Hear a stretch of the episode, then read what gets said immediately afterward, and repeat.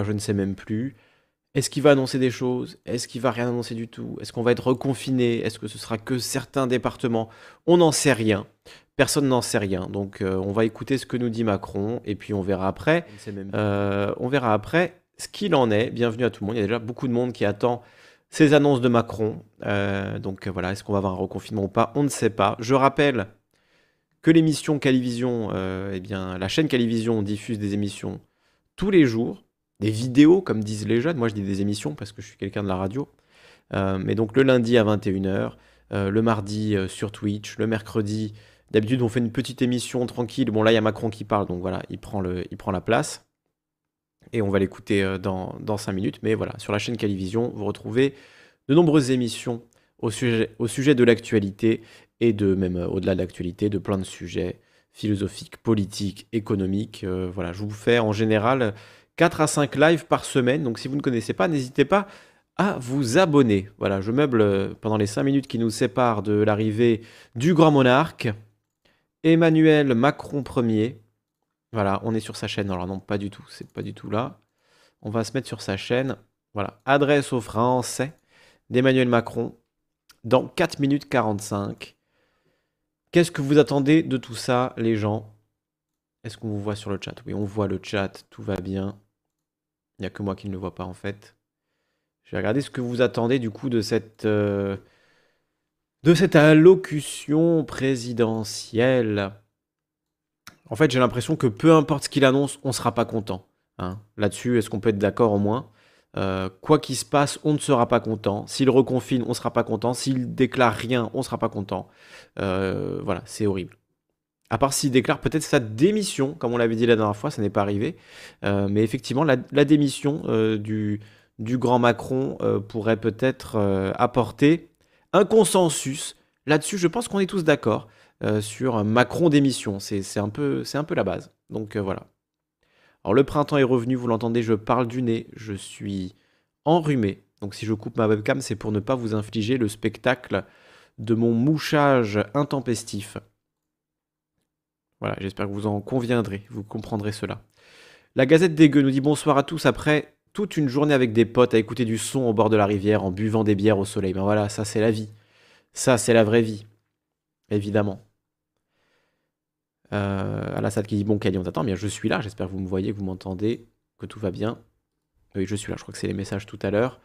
Euh, oui, ben on est quand même dans un niveau où la, contamination euh, voilà, est, très très forte on est au pic de cette euh, troisième vague, deuxième vague, je sais pas, je sais même plus comment il faut compter tout ça.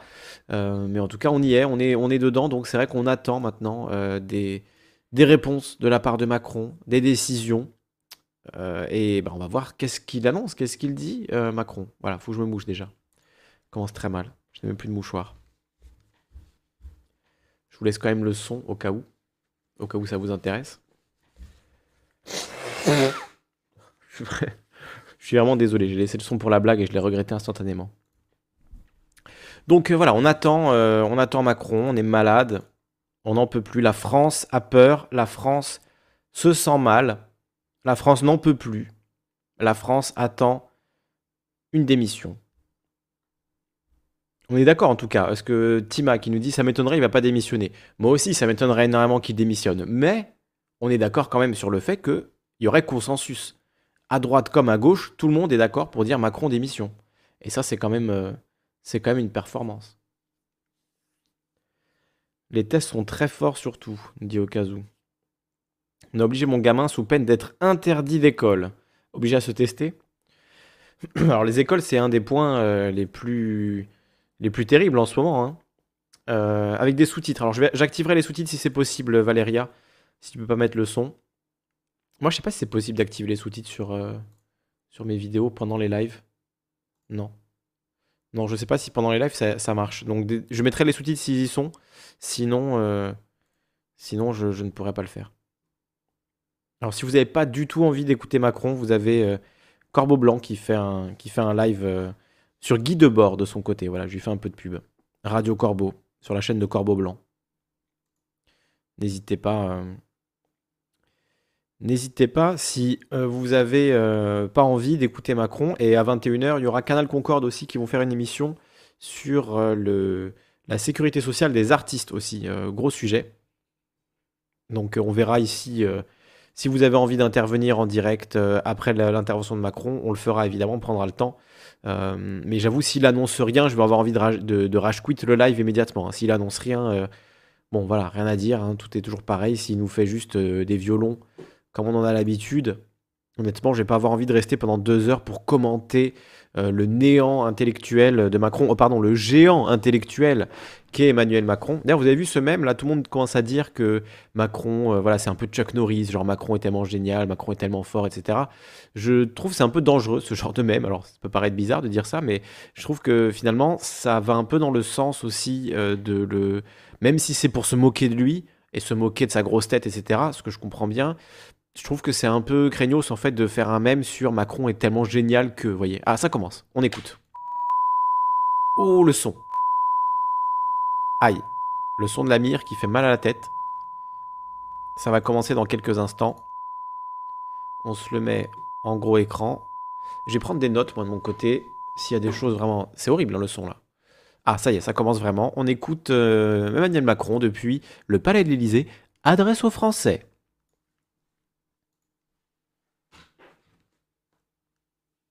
Il ne parle pas pour l'instant. Ah, la Marseillaise, hymne national de la France. Je vous laisse écouter, on se retrouve après. Hein. Mes chers compatriotes de métropole, de l'outre-mer et de l'étranger, la crise sanitaire que nous traversons, cette épidémie de Covid-19, dure depuis maintenant plus d'un an. Un an d'épreuves, où nous aurons été au moins 4 millions et demi à contracter la maladie et où bientôt 100 000 familles auront été endeuillées. Un an d'efforts pour tous, d'angoisse, de sacrifice, de fierté aussi et d'actes héroïques. Un an où ensemble, nous avons résisté. Qu'est-ce qu'ils font l'image là? Où nous avons tenu. Je vous l'avais dit dès le début, nous allions vivre avec le virus. Et c'est bien cela. Alors si ce soir, je m'adresse à vous avec autant d'humilité que de détermination, c'est pour vous dire que nous allons tenir encore, essayer de faire le point sur l'épidémie, les prochaines étapes, essayer de vous dire que si nous restons unis, solidaires, si nous savons durant les prochaines semaines nous organiser, alors nous verrons le bout du tunnel et nous nous retrouverons. Si je m'adresse à vous ce soir, c'est pour appeler à la mobilisation de chacun pour ce mois d'avril où beaucoup se joue. Où en sommes-nous aujourd'hui? Après un confinement dur, lors de la première vague au printemps 2020, puis ce qu'on a appelé un confinement adapté lors de la seconde vague à l'automne dernier, nous avons opté depuis le début de cette année 2021 pour une réponse qui visait à freiner l'épidémie sans nous confiner. Ah bon? Trois principes n'ont cessé de nous guider. D'abord, la sécurité. Vous protéger, ne jamais transiger sur la santé des Françaises et des Français, permettre à chacun d'être soigné dans les meilleures conditions. Ensuite, le deuxième principe, c'est l'équilibre, c'est-à-dire prendre en compte les conséquences aussi des restrictions sur nos enfants et leur éducation, sur l'économie, la société, la santé mentale, notamment des plus jeunes, Veiller à ne pas pénaliser les territoires où le virus circule moins ou peu. Et puis le troisième principe, c'est la responsabilité, c'est-à-dire faire confiance. Préférer aux contraintes pour tous le civisme de chacun pour avoir les bons comportements face au virus, limiter ses contacts, se faire tester aux premiers symptômes et s'isoler lorsqu'on est positif. Sécurité, équilibre, responsabilité, ce sont ces trois principes qui nous ont conduits, fin janvier, à privilégier le renforcement de cette stratégie tester, alerter, protéger, le couvre-feu, la fermeture de certains établissements sur le reconfinement général du pays. Il se fout de notre gueule Nous avons tous consenti des efforts importants. Je m'excuse. Et le virus a continué de circuler. Il circule encore aujourd'hui fortement. Mais là où beaucoup de nos voisins ont décidé de confiner il y a maintenant quatre mois, nos voisins allemands par exemple. Là où nos amis italiens en sont à leur quatrième confinement, nous avons aussi, par ces choix collectifs que nous avons faits, gagné des jours précieux de liberté, des semaines d'apprentissage pour nos enfants. Nous avons permis à des centaines de milliers de travailleurs de garder la tête hors de l'eau sans jamais perdre le contrôle de l'épidémie. Nous avons donc, je le crois, bien fait. Croire en la responsabilité des Français, ça n'est jamais un pari. Ces dernières semaines, nous faisons face à une nouvelle donne. Depuis, au fond, les premiers jours du mois, nous sommes entrés dans une course de vitesse. D'un côté, le déploiement de la vaccination mal qui permet d'espérer raisonnablement une sortie de crise, et je vais y revenir. Et de l'autre, la propagation dans toute l'Europe d'une nouvelle forme de virus. Ce variant qui a été identifié pour la première fois chez nos voisins britanniques à la fin de l'année dernière et qui en quelque sorte a fait apparaître une épidémie dans l'épidémie. Celle-ci est plus étendue qu'au printemps dernier, ce qui fait qu'aucune région métropolitaine n'est désormais épargnée. Et celle-ci est aussi plus dangereuse qu'à l'automne, ce qui fait que le virus est plus contagieux, mais aussi plus meurtrier. Les services de réanimation ont à prendre en charge des personnes en bonne santé, qui ont aujourd'hui 60 ans, même 50 ans, quelques-uns parfois plus jeunes. Retenez un chiffre, 44% des patients en réanimation ont aujourd'hui moins de 65 ans. Face à ce double phénomène, nous avons décidé le 18 mars de prendre, pour près de 20 départements, des restrictions complémentaires au couvre-feu national qui était déjà en vigueur. Deux semaines après la mise en place de ces mesures, les chiffres sont clairs. Oui, cette stratégie a eu des premiers effets. Mais très clairement, ces efforts restent trop limités au moment où l'épidémie accélère. En quelque sorte, nous sommes en train de subir cette accélération à cause du variant qui risque de nous faire perdre contrôle si nous ne bougeons pas. Nous devons donc nous fixer, pour les mois à venir, un nouveau cadre. Pour cela, il ne faut absolument pas céder à la panique. Nous avons conservé la maîtrise de la situation à l'hôpital. Je le sens très mal. Beaucoup de services sont. Ça part très très mal. Nous n'avons pas perdu le contrôle. Nous ne devons pas non plus céder au déni. Poupille à l'aide. Ce serait faux de dire que si nous ne faisions rien, les choses s'amélioreraient d'elles-mêmes. Non. Alors nous nous placerions dans une situation délicate de potentielle saturation de tout le pays. Aussi, pour continuer à protéger la vie au présent, c'est-à-dire les malades, et pour protéger la vie au futur, c'est-à-dire nos enfants, nous devons, pour les mois à venir, fournir chacun un effort supplémentaire. C'est cela oh que je nous demande collectivement ce soir. Oh mon Dieu. Un effort des soignants d'abord, pour augmenter nos capacités en réanimation. Je veux ce soir saluer à nouveau, en votre nom à tous, l'action remarquable de nos soignants. C'est aux soignants de faire un effort Les équipes de réanimation et de soins critiques, qui, secteur public comme secteur privé, agissent main dans la main, mutualisent les équipes, innovent, non seulement pour soigner les 28 malades du Covid à l'hôpital, mais aussi pour transformer des salles d'opération en salles de réanimation. Pour... Il a dit pour soigner les 28 malades du Covid. C'est ce qu'il vient de dire là. Et autre chose, juste tu te fous de notre gueule, euh, Manu. Arrête de sucer les soignants, donne-leur des thunes, donne-leur des moyens. C'est ça qu'ils demandent. Ils demandent pas de dire oh là là, c'est incroyable, ils sont vraiment extraordinaires. Arrête, TG là. Pour assurer une continuité de soins pour les patients atteints de maladies graves comme le cancer, Attendez, mais je vais quand même remettre parce que j'ai un doute. Il a dit Mais aussi pour transformer des, comme secteur privé, agissent main dans la main, mutualisent les équipes, innovent, non seulement pour soigner les 28 malades du Covid à l'hôpital. Il a dit les 28 Covid du malade Les 28 malades du Covid à l'hôpital, il l'a dit Il est fou Secteur public comme secteur privé agissent main dans la main, mutualisent les équipes, innovent, non seulement pour soigner les 28 malades du Covid à l'hôpital. Quoi? Et je suis dans un rêve là, qu'est-ce qui se passe? Je suis dans un cauchemar Réveillez-moi C'est. Quoi? Bon, on prend trop de retard sur le direct, on va, on va continuer, on, verra après. Je ne comprends rien ce qui se passe, hein. mais je sens que je vais avoir très mal. On va avoir très très mal, les amis. Mais aussi pour transformer des salles d'opération en salles de réanimation, pour assurer une continuité de soins pour les patients atteints de maladies graves comme le cancer, pour tous les moyens d'urgence, faire en sorte que tous les reçoivent et que tous puissent avoir les soins dont ils ont besoin. En mars dernier, à cette heure-ci, nous les applaudissions. N'oublions pas que depuis un an, ils sont sur le pont, sans relâche. Pour augmenter encore le nombre de personnes pouvant être accueillies en réanimation sans trop déprogrammer, ils sont et seront appuyés. On pourra peut-être monter à 30, voire à 42 hein, euh, personnes en réanimation, parce que là, il n'y en a que 28 a priori. Dans les prochains jours, par des renforts supplémentaires. Le nombre de lits en réanimation a déjà été porté à 7000. Et je veux ici remercier les étudiants en médecine, les retraités, le service de santé des armées, tous les volontaires de la réserve sanitaire. Tous sont mobilisés, seront mobilisés de manière accrue Alors, pour porter dans les prochains jours notre capacité à un peu plus de 10 000 lits, en particulier aussi avec l'ouverture de nouvelles capacités d'accueil dans certains hôpitaux parisiens.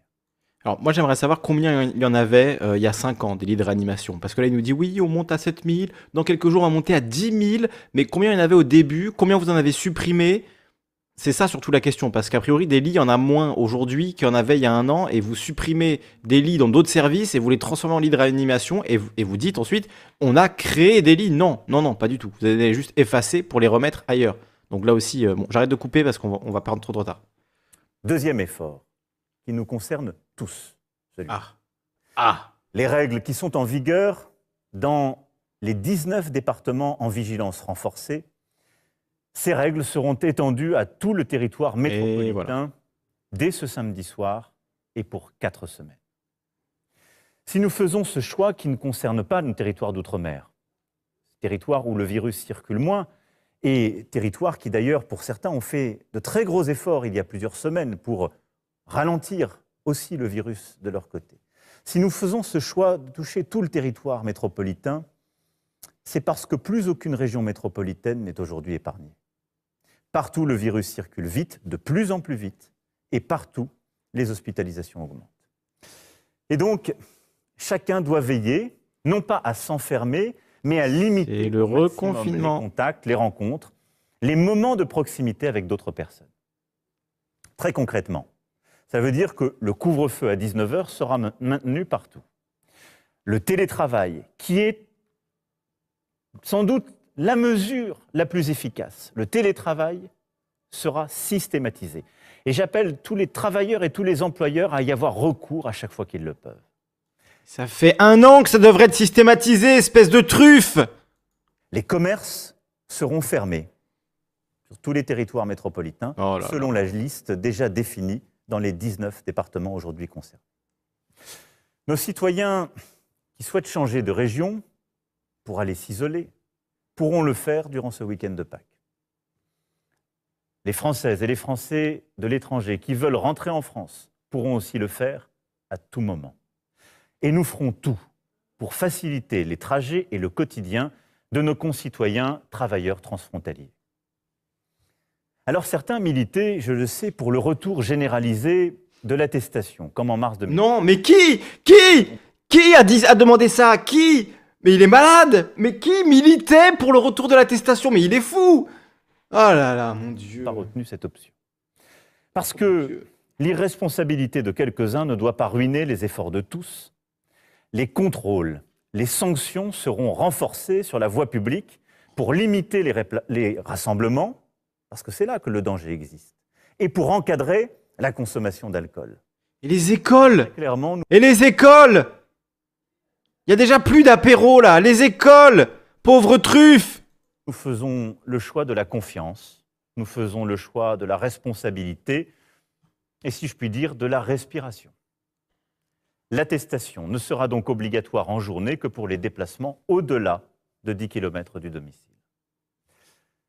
En cette période qui est marquée par de nombreuses fêtes religieuses, je sais aussi pouvoir compter sur vous afin d'éviter, comme nous avons su le faire à Noël, les rassemblements privés, les fêtes avec les amis, la famille, les proches. C'est ça, le problème, c'est le plaisir. Sur ce point. Dès que vous prenez du plaisir, là, ça va pas. Maladie. Hein. Dès que vous allez à l'école, au travail, là ça va par contre. Hein. Vous faites chier dans les transports, là ça va, pas de risque. Par contre, vous prenez du plaisir, vous prenez un tout petit peu de plaisir avec les gens que vous aimez. Non, là non, là ça c'est pas possible. Ça, il va falloir faire des efforts. Il va falloir faire des efforts. Hein C'est lors de ces occasions que nous nous contaminons le plus. Il faut donc faire cet effort. C'est un effort pour euh, vous protéger et pour protéger les autres. Et les écoles Des écoles. Ah Et c'est en quelque sorte le troisième effort que nous allons faire dans les semaines qui viennent. S'agissant des écoles, nous devons tous être conscients de nos devoirs vis-à-vis de notre jeunesse. Mhm. Nous pouvons nous féliciter dans notre pays d'avoir réouvert parmi les premiers nos écoles au printemps dernier, le 11 mai, rappelez-vous, et de les avoir maintenues ouvertes depuis septembre 2020. Nous faisons partie des rares pays qui ont fait ce choix, alors même que nous avons été très frappés par l'épidémie.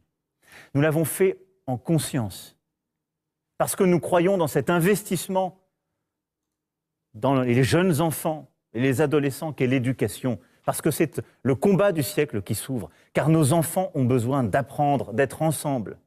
Et nul ne sait dire les conséquences profondes et durables d'une fermeture prolongée des écoles qui renforce les inégalités sociales comme les inégalités de destin. Alors oui, le virus circule dans les établissements scolaires, mais pas plus qu'ailleurs. Et l'éducation de nos enfants, elle, n'est pas négociable. L'école n'est pas négociable.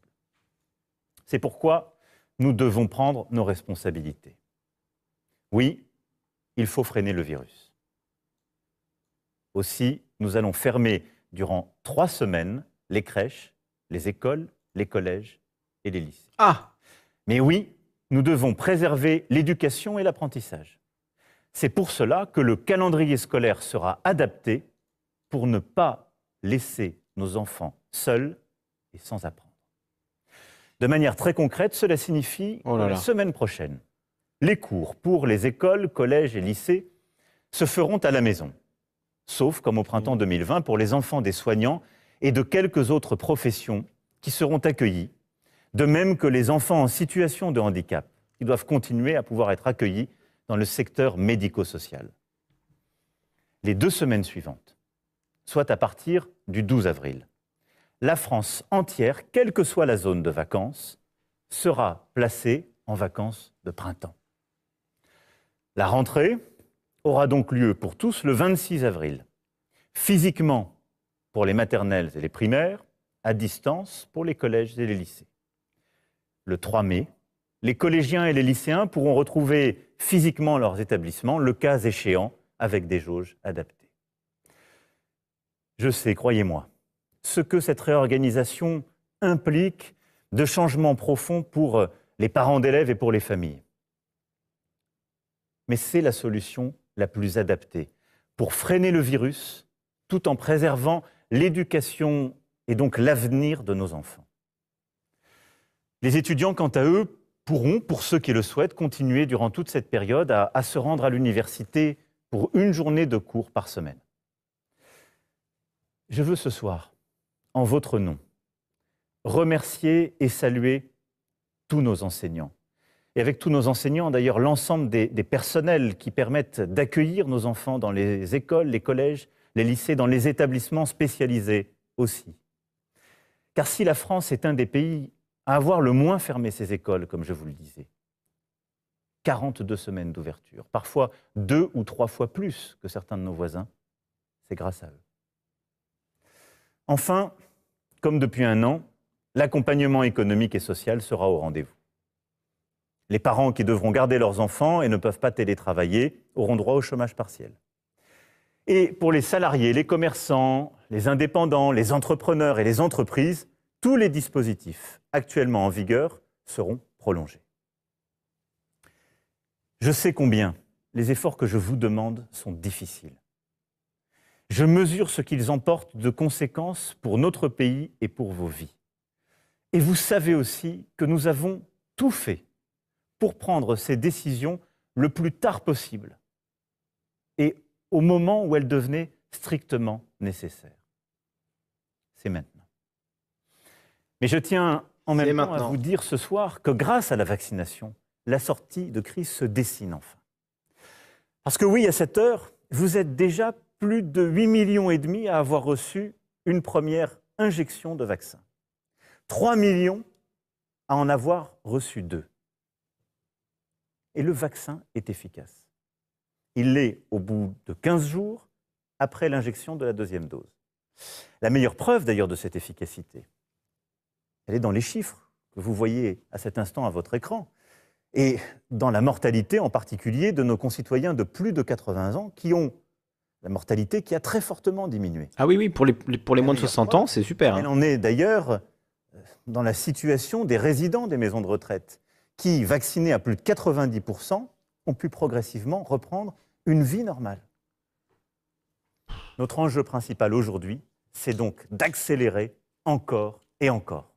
Cette mobilisation, c'est celle, évidemment, du gouvernement, de nous tous et de tous les soignants, là encore avec une stratégie claire. D'abord, continuer à avoir de plus en plus de doses en accélérant nos achats et surtout en produisant en France et en Europe.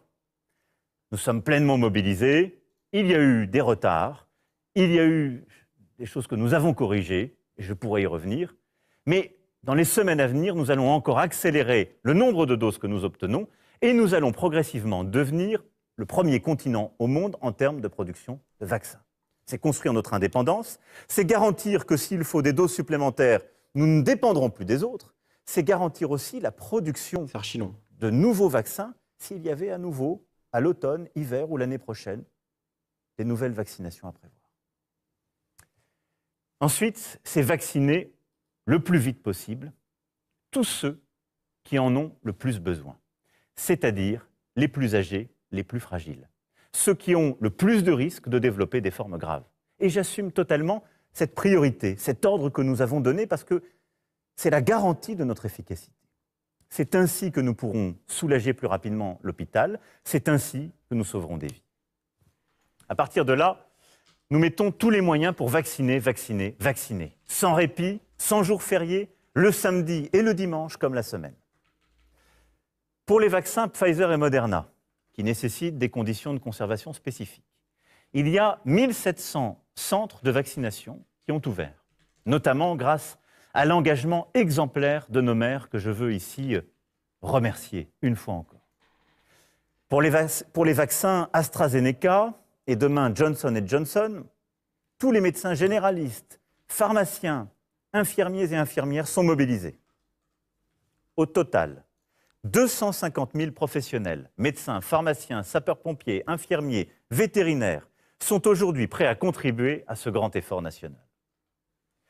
Si vous avez plus de 55 ans et êtes atteint par exemple de diabète, d'hypertension ou de surpoids, vous pouvez aujourd'hui prendre rendez-vous auprès de votre médecin, votre infirmier, votre pharmacien, qui vous vaccinera directement avec le vaccin AstraZeneca.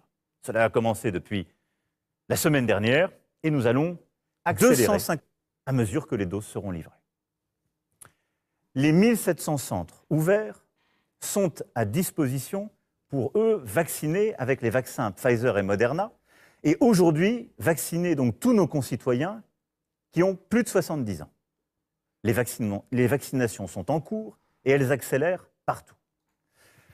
Je sais que beaucoup de nos aînés ont essayé de prendre rendez-vous pour se faire vacciner ces dernières semaines. Mmh Trop souvent sans succès, et j'en suis profondément désolé. Ce n'est pas acceptable. C'est pourquoi j'ai demandé à l'assurance maladie de mobiliser des équipes pour y remédier. Depuis quelques jours, si vous avez plus de 75 ans, vous avez peut-être déjà reçu des appels, car l'ensemble des plus de 75 ans qui n'ont pas réussi à obtenir un rendez-vous seront appelés par nos services pour pouvoir le leur fixer. Et en parallèle, un numéro spécial sera mis à disposition pour prendre un rendez-vous.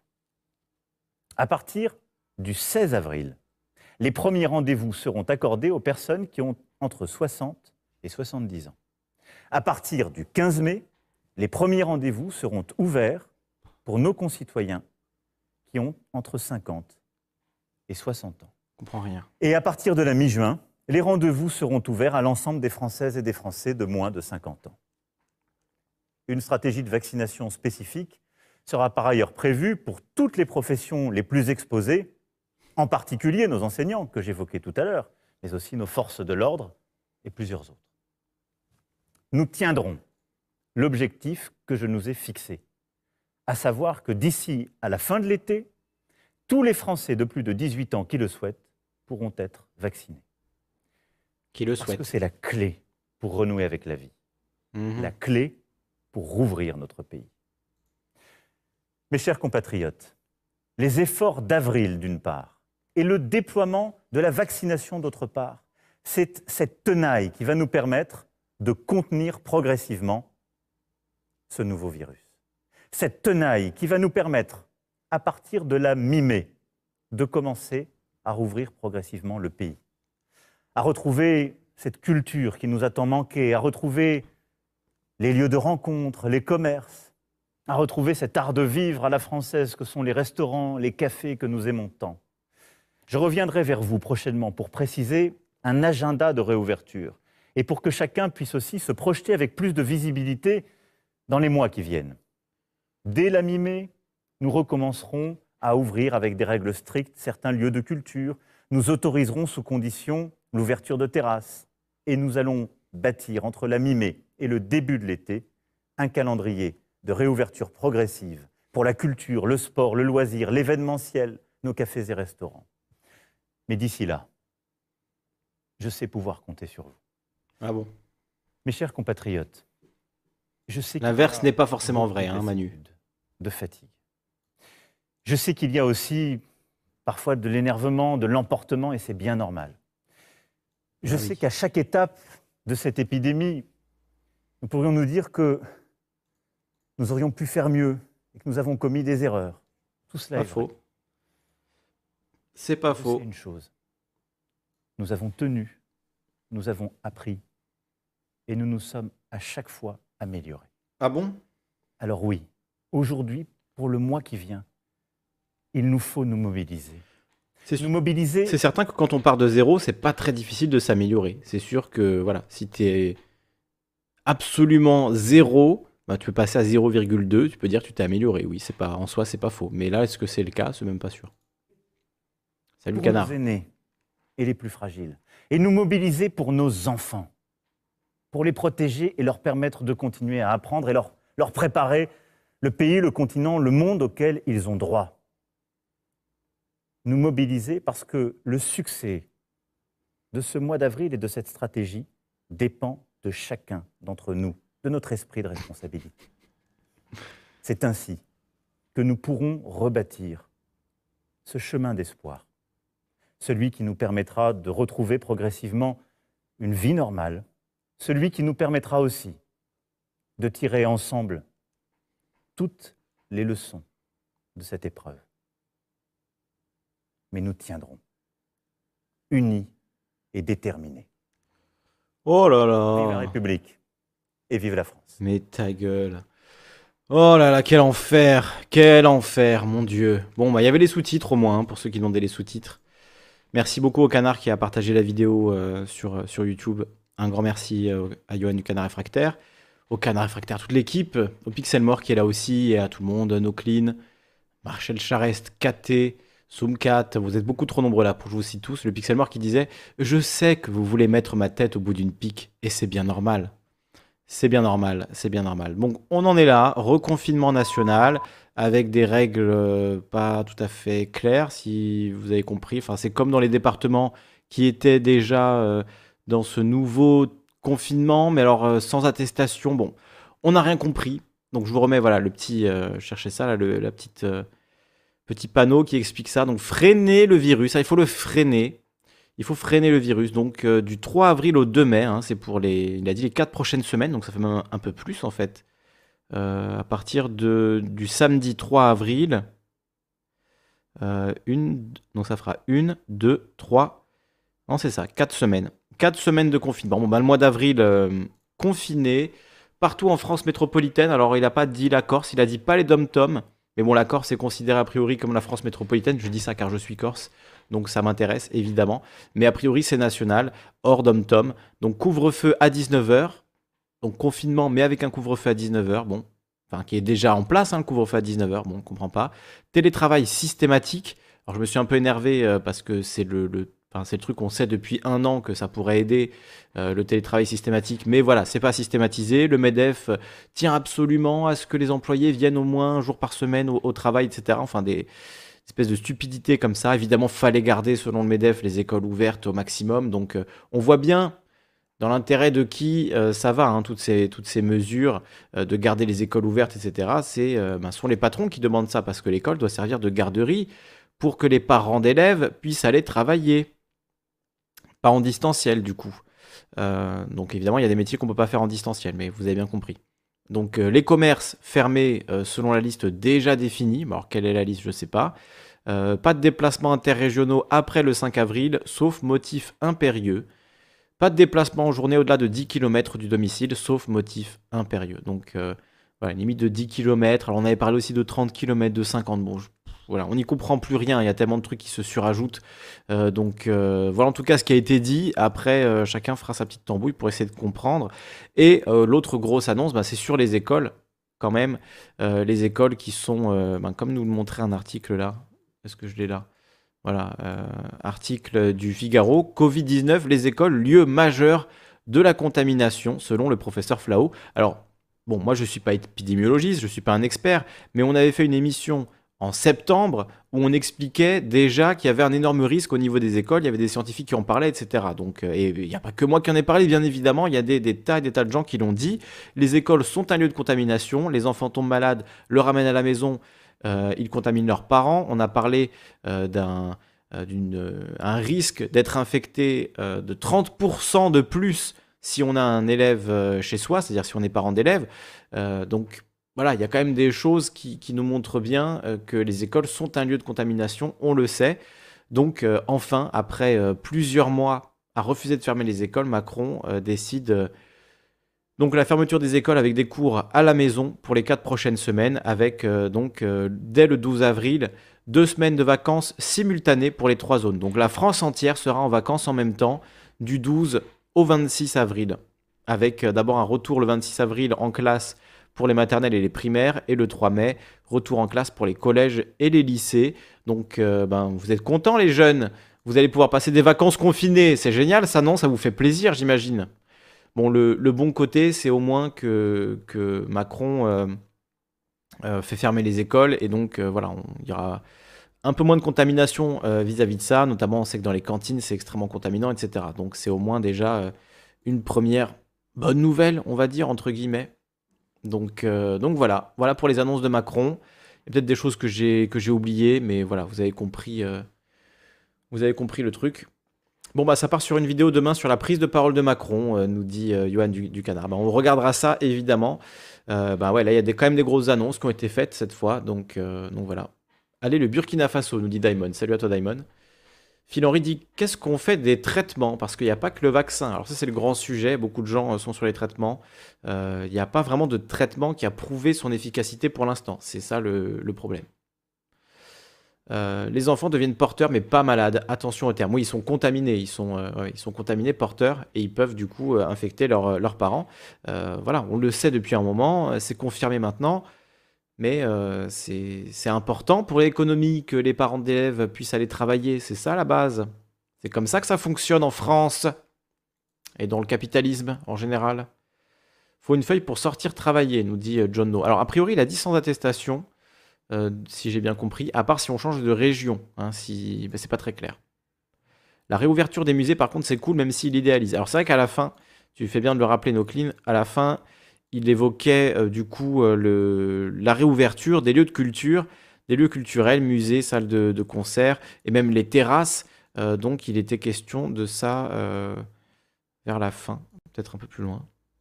À partir du 15 mai, des rendez-vous seront ouverts. Non, ça c'est pour le, c'est pour le vaccin. Euh, à partir de la mi-mai, nous commencerons à rouvrir le pays. Voilà, et à retrouver cette culture qui nous a tant manqué. Bah, merci Manu de nous rendre la culture. On t'attendait. On t'attendait, dis donc. L'ivermectine, si on regarde bien le donné. Oui, je ne suis pas spécialiste. Ne, me posez pas ces questions à moi. J'en sais rien. Si l'ivermectine, ça marche, ça marche pas. J'en sais absolument rien. Euh, voilà, il y a trop d'études, trop de trucs à lire, je, je peux pas, je ne peux pas. Je n'en peux plus du Covid. J'en parle depuis janvier 2020 quand même. Hein. Donc euh, voilà, je sais pas. Allez chez, d'autres experts qui vous diront si ça marche ou pas. Euh, moi, je ne sais pas. Donc on va prendre des interventions en direct. Je vois qu'il y a déjà Juste Bien Libre qui était là depuis le tout début, ainsi que l'ours. on va faire monter euh, Justin pour commencer. Salut Juste Bien Libre, bienvenue à toi. On t'écoute si tu es là avec nous. toi. Salut. Alors coupe le retour. Salut à toi, Kali. salut. Coupe le retour s'il te plaît sur YouTube, sinon on va t'entendre en double, ça va être horrible. Ah, attends, oui, attends, ok. Alors, le temps que tu coupes le retour, euh, Furling qui nous dit faisait un bingo chez euh, David Dufresne. Euh, oui, j'ai pensé à faire le bingo. Ben, quelqu'un nous l'a mis. C'est toi qui nous l'a mis, Furling le, bingo. Il y en a eu plusieurs. Hein. J'en ai posté un aussi aujourd'hui sur Twitter. Bon, moi, je ne bois pas d'alcool, donc, donc voilà. Mais j'avoue, j'avais un peu envie de me droguer hein, en, regardant, en regardant Macron un peu envie d'être fonce-dé au dernier degré et de disparaître de cette réalité. J'exagère à peine. Alors, est-ce que tu es là, euh, Justin? Est-ce que tu as coupé le retour? Est-ce qu'on t'entend? Allô? Bah, J'ai coupé le retour, j'ai coupé YouTube. Allô? Très bien. Il y a un gros souffle hein, sur ton micro, mais, mais bon, on va ah, faire avec. Je suis désolé. On va faire avec. Vas-y, on t'écoute. Ouais, ben, j'essaie que tu n'arrives pas à améliorer le son. Moi, je, fais ce que je peux avec le micro que j'ai.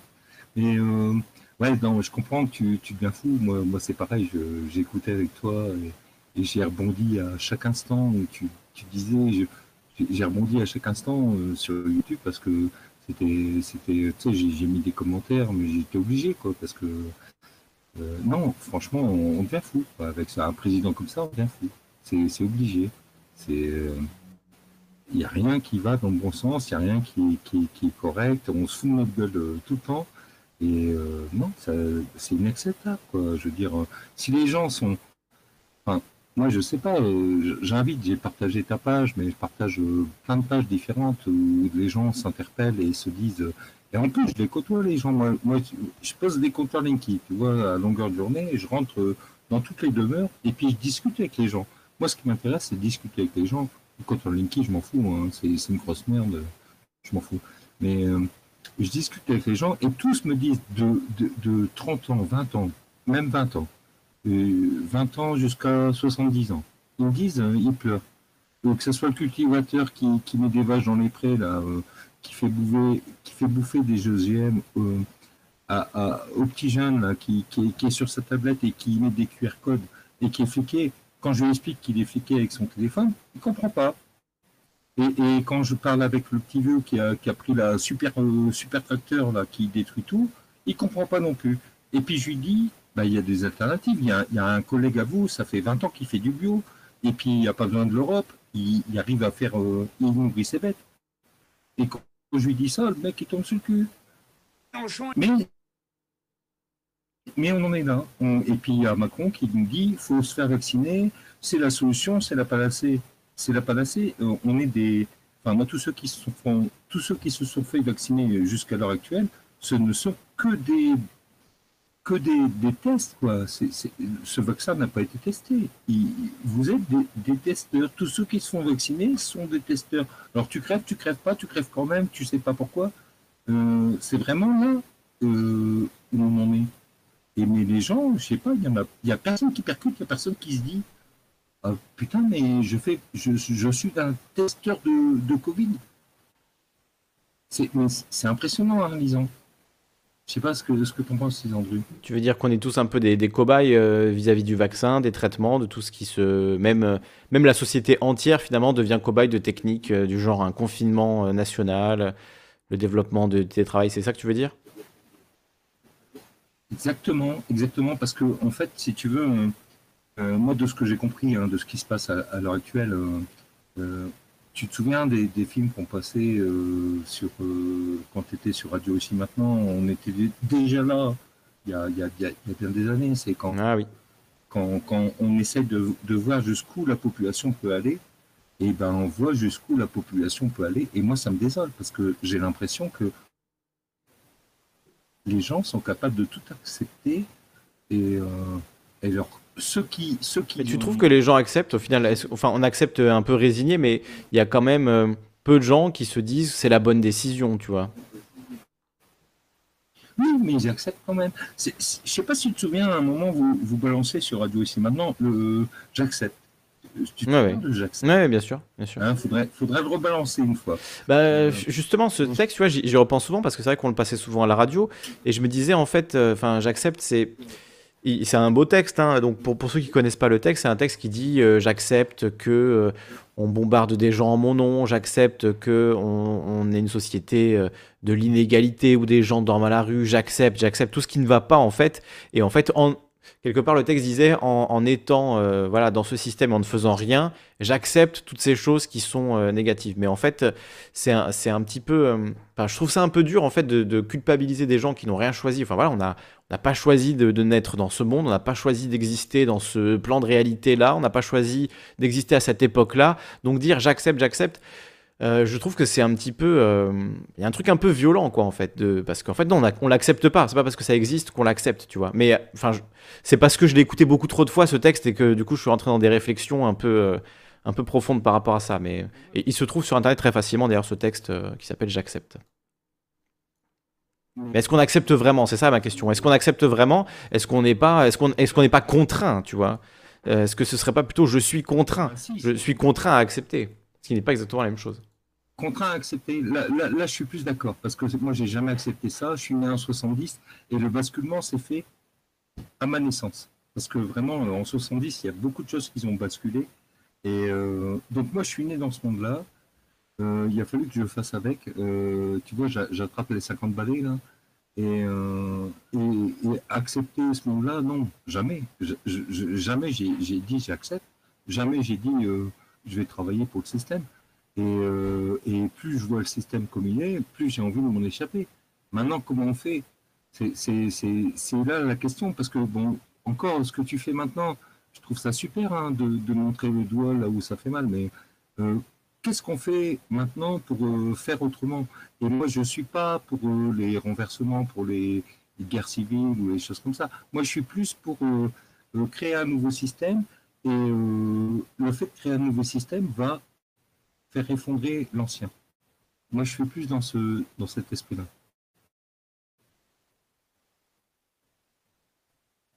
je ne sais pas ce que tu en penses ou ce que vous en pensez tous, mais moi, je suis plus dans cet esprit-là de d'aller de l'avant, de faire quelque chose de nouveau, et puis hmm. euh, peut-être on arrivera à faire effacer ce, ce monde de puants qui, qui nous entoure, quoi, et qui nous, qui nous surveille en plus. Hmm. Alors, je vois qu'il y a beaucoup de monde qui veut intervenir, euh, donc euh, on va essayer de faire passer tout le monde parce que j'ai pas envie, j'ai pas envie que le live dure 8 heures parce qu'honnêtement, le sujet me donne envie de me suicider. Euh, donc, je voulais commencer par ça, voilà. Eh bien, essayons. Essayons de continuer. Mais tu as raison. Hein. Et puis, voilà, toi, tu es témoin du fait que tout ça, on en parle depuis. Ah, ça va faire 15 ans. Hein. Ça va faire 15 ans cette année, moi, que je suis, que je suis là-dedans, dans la discussion avec les gens en radio. Vraiment. Euh, donc, donc, effectivement, je suis d'accord avec toi. Ça fait des années qu'on dit. Tu te souviens à l'époque, on disait tout le temps, ça va péter, ça va péter. Ben, est-ce que, est-ce que finalement, c'est pas en train de péter? Est-ce que c'est pas en train de péter là? Est-ce qu'on n'est pas en train de vivre le moment où euh, tout ce qu'on pensait certain est en train de, disparaître et où les choses changent tellement rapidement que, que c'est un peu voilà ce qu'on, on, va dire ce qu'on prévenait depuis des années quoi. Mais Ouais, pour finir, pour laisser la place, ça fait 15 ans qu'on en parle, ça fait 15 ans qu'on dit les choses telles qu'elles sont. Mm. Moi, j'ai encore parlé avec tous les dissidents euh, que je connais. On n'est que 10% euh, à vraiment vouloir euh, faire quelque chose. Donc, on est très loin d'avoir c'était le, petit cursus de, gens qui ferait que ça bascule. Donc, mm. je pense qu'il va falloir s'adapter à ce monde nouveau et peut-être s'en écarter complètement. Quoi. Mm. quitter le téléphone, quitter, etc et puis vivre euh, vraiment avec une communauté. Euh, euh, bah, ça va être difficile de.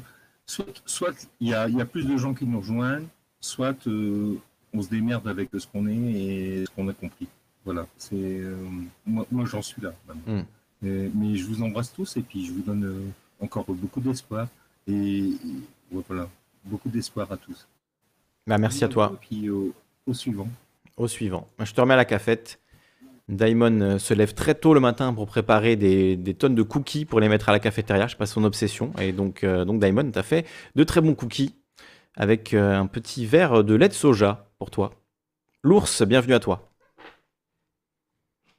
Salut. Salut.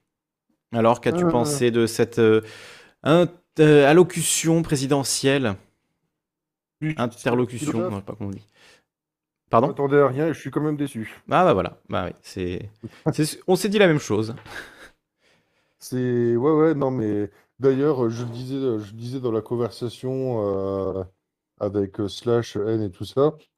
Euh, j'ai eu la même réaction que toi quand il a dit euh, oui mais je sais qu'il y a des gens qui militent pour le retour des, des autorisations. Mais Quoi ouf, hein. Non mais non mais c'est c'est complète enfin je j'arrive pas à déterminer franchement si c'est de la mauvaise foi ou je, je ça devient compliqué hein, de se dire est-ce que est-ce que le mec il est sérieux ou est-ce que est-ce qu'il troll? Enfin, Mm.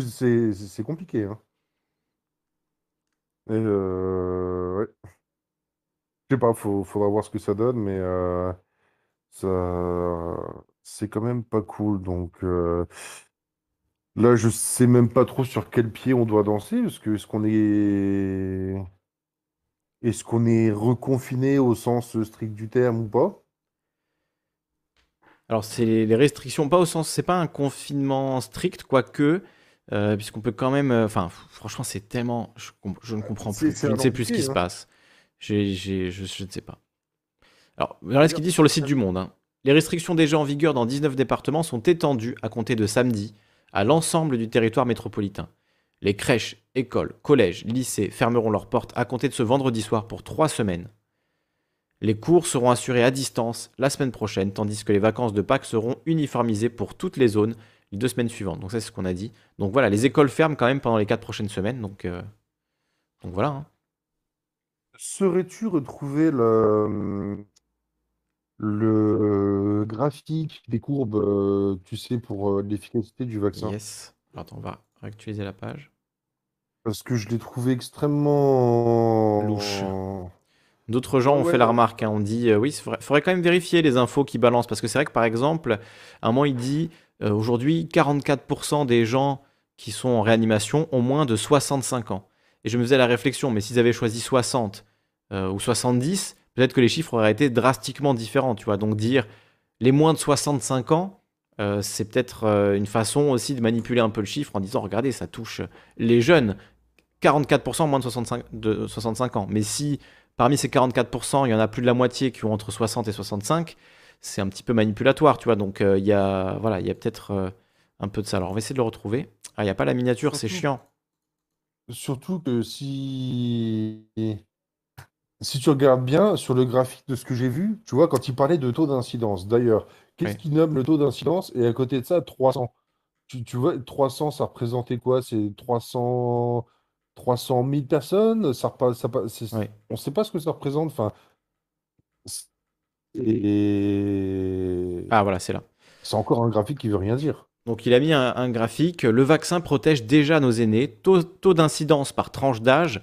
Et alors je trouve ça bizarre le taux d'incidence parce qu'il me semblait que le vaccin, euh, ça n'empêchait pas de d'avoir le, le virus, mais ça empêchait en fait de tomber malade. Donc euh, tu vois, ça, ça- il y a peut-être des gens qui l'ont eu alors qu'ils ont été vaccinés, mais du coup ça leur a rien fait ou en tout cas ils ont. Enfin moi il me semblait que le vaccin protégeait de cette manière-là. Donc euh, enfin bref. Donc voilà le petit graphique qu'il a montré effectivement avec le taux d'incidence. Donc euh, sur les 80 ans et plus, sur la tranche 60-79 ans et sur les moins de 60 ans. Et on voit que la tranche moins de 60 ans, ben, en fait, là, ça s'envole, alors qu'effectivement, les plus de 60 ans, ça a l'air de monter plus légèrement, on va dire. Ça monte, hein, ça monte, mais ça monte un peu plus légèrement après une bonne phase de descente, particulièrement pour les 80 ans et plus. D'accord, mais euh, c'est quoi les 300? Enfin, ça représente quoi? On voit pas là si c'est. Ah, 300, ah oui, sur le côté 300, 400, euh, ben, c'est le nombre de. Ouais, j'avoue, je sais pas. Nombre de morts? Ah, de- taux d'incidence, euh, ben, taux d'incidence, bizarre. bah oui, mais ouais, c'est vrai, ça n'a aucun sens. hospitalisés, morts en réa, euh, enfin 300 quoi? 300 000? euh, Bah, d'incidence, 300 moi je dirais que c'est, je euh, dirais que l'incidence, c'est l'incidence du virus, quoi. C'est de personnes qui a été testée positive, je dirais, hein, mais je suis pas, j'avoue, je suis pas sûr. C'est, c'est ultra. En plus, c'est passé en quelques secondes, tu vois. Ça a duré, euh, euh, voilà, ça a duré 30, même pas 30 secondes à l'image, hein, le, le graphique. hein. Ah ouais, Ouais, c'est resté 40 secondes, même pas 40 secondes. si, enfin, euh, du moment où ça soit en personne, euh, en Ouais, je- je- en contamination, enfin, en milliers, en centaines de milliers. Enfin, c'est. C'est. Là, je comprends pas. Là, c'est. Bon, le Mars, la coupe temporelle, ok, je veux bien. Le, le- la montée, la descente, il veut dire quoi ce truc?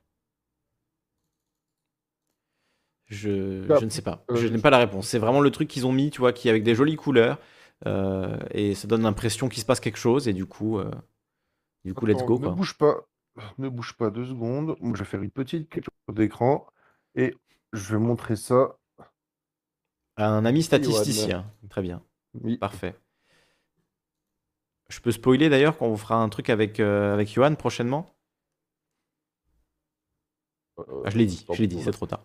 On a déjà la date. On a déjà la date. Donc, euh, C'est quoi la date? Euh, je vais vérifier. Je reconfirmerai, mais c'est le 17. euh. Le 17 avril. Donc on parlera effectivement de statistiques, de biais statistiques, de manipulation statistique, euh, voilà, tous ensemble. Et on met un petit pouce rouge à Macron. Taux d'incidence sur 100 000 tests, du coup. C'est ça le taux d'incidence. C'est euh, sur 100 000 tests, combien de personnes ont été... euh, euh, donc, ouais, donc on est passé de 300 à 200, quoi, on va dire. Au plus haut, on était à 320, au plus bas à euh, 180. Donc, bon, tu vois, je sais pas si ça montre vraiment une, une baisse. Est-ce que c'est corrélé au vaccin? Est-ce que, tu vois, parce qu'en fait, j'ai vu aujourd'hui, typiquement, j'ai vu exactement le même, euh, euh, la même chose postée par quelqu'un sur Facebook qui prétendait l'inverse, qui montrait euh, donc euh, début de la vaccination au 27 décembre 2020 en France, et ensuite euh, l'augmentation des cas, genre ah regardez, plus on vaccine, plus il y a de malades du Covid, et donc c'était tout aussi malhonnête que ce qu'est en train de faire Macron. Donc ben voilà, moi je reste sur ma ligne, voilà, ni complotiste ni macroniste quoi. hein. C'est vraiment les deux en fait manipulent les stats pour pour que ça aille dans leur sens. C'est quand même assez terrible. Et donc nous qui voulons juste savoir qu'est-ce qui se passe, et ben voilà, on est obligé de faire super gaffe, de relire 14 fois les études, etc., etc. C'est pour ça que c'est pénible quoi. Enfin, enfin moi j'en peux plus. hein. J'ai envie de parler d'autre chose quoi. J'ai envie de parler de, sujets intéressants parce que euh, voilà, moi ça, me fait mal à la tête tout ça. Heureusement que Daimon euh, lui a, des nerfs d'acier et que lui euh, sur sa chaîne regarde les, toutes ces questions du vaccin, etc. Donc je vous renvoie vers lui si vous voulez discuter de, tout ça. Steven Massé qui nous dit il n'y a que 28 malades du Covid, arrêtez C'est vrai qu'il l'a dit quand même. hein. Il, a, il a dit les 28 malades du Covid, quoi. C'était super bizarre. Pourquoi ils l'ont pas réenregistré? C'était vraiment en direct là ce qu'il a fait? Ah, mais c'est vrai que c'était enregistré à l'avance. C'est fou d'avoir laissé une coquille comme ça. Enfin, c'est débile. C'est justement le genre de truc qui, qui te dit, bah attends, euh, c'est forcément en direct, parce que juste, il- enfin voilà, c'est pas Ah ouais, possible. ouais. là.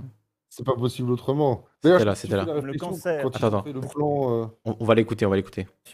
En salle de réanimation pour assurer une continuité de soins pour les patients atteints de maladies graves comme le cancer, pour tous les moyens d'urgence, faire en sorte que tous les reçoivent et que tous puissent avoir les soins dont ils ont besoin. En mars dernier, à cette heure-ci, nous les applaudissions. Non, c'était pas là, c'était avant. Nous devons, pour les mois à venir, fournir chacun un effort supplémentaire.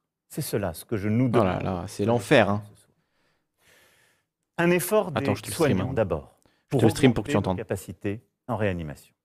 Il a quand même demandé un effort aux soignants. Nouveau, en votre nom à tous, C'est vraiment ouf. Hein. l'action remarquable de nos soignants, et en particulier des équipes de réanimation et de soins critiques, qui, secteur public comme secteur privé, agissent main dans la main, mutualisent les équipes, innovent, non seulement pour soigner les 28 malades du Covid à l'hôpital, Non mais c'est fou. Il est fou ce passage, c'est c'est dingue. Ah mais c'est taré, hein. Oh, attends, ça a été écrit comme ça dans le. Mais Non, non, dans les sous-titres, non, justement. Mais je sais fou. C'est... qui, secteur public comme secteur privé, agissent main dans la main, mutualisent les équipes, innovent, non seulement pour soigner les 28 malades du Covid à l'hôpital, mais aussi pour transformer des salles d'opération Aïe, aïe, aïe en salles de réanimation Les 28 malades du Covid, quoi. Ah là, les complotistes vont se régaler avec un truc dans comme la ça. main, mutualisent les équipes, innovent, non seulement pour soigner les 28 malades du Covid à l'hôpital, Les 28 malades du Covid. Je, n'en- je ne peux, je n'entends pas autre chose. C'est, c'est... Il a vraiment dit ça, quoi. Je n'arrive pas à comprendre pourquoi, pourquoi, où sa langue a fourché, qu'est-ce, qui- qu'est-ce qu'il a voulu dire. C'est, Vraiment étonnant, hein. vraiment incroyable. Euh, Lisandre, faisons un même, euh, j'ai envie de dire. Tu prends ça, euh, des 28, euh, tu... 28 en réa, mais 28 en réa. Il y a beaucoup plus de 28 personnes en réa hein, au niveau de la France entière, mais méchamment antifascistes.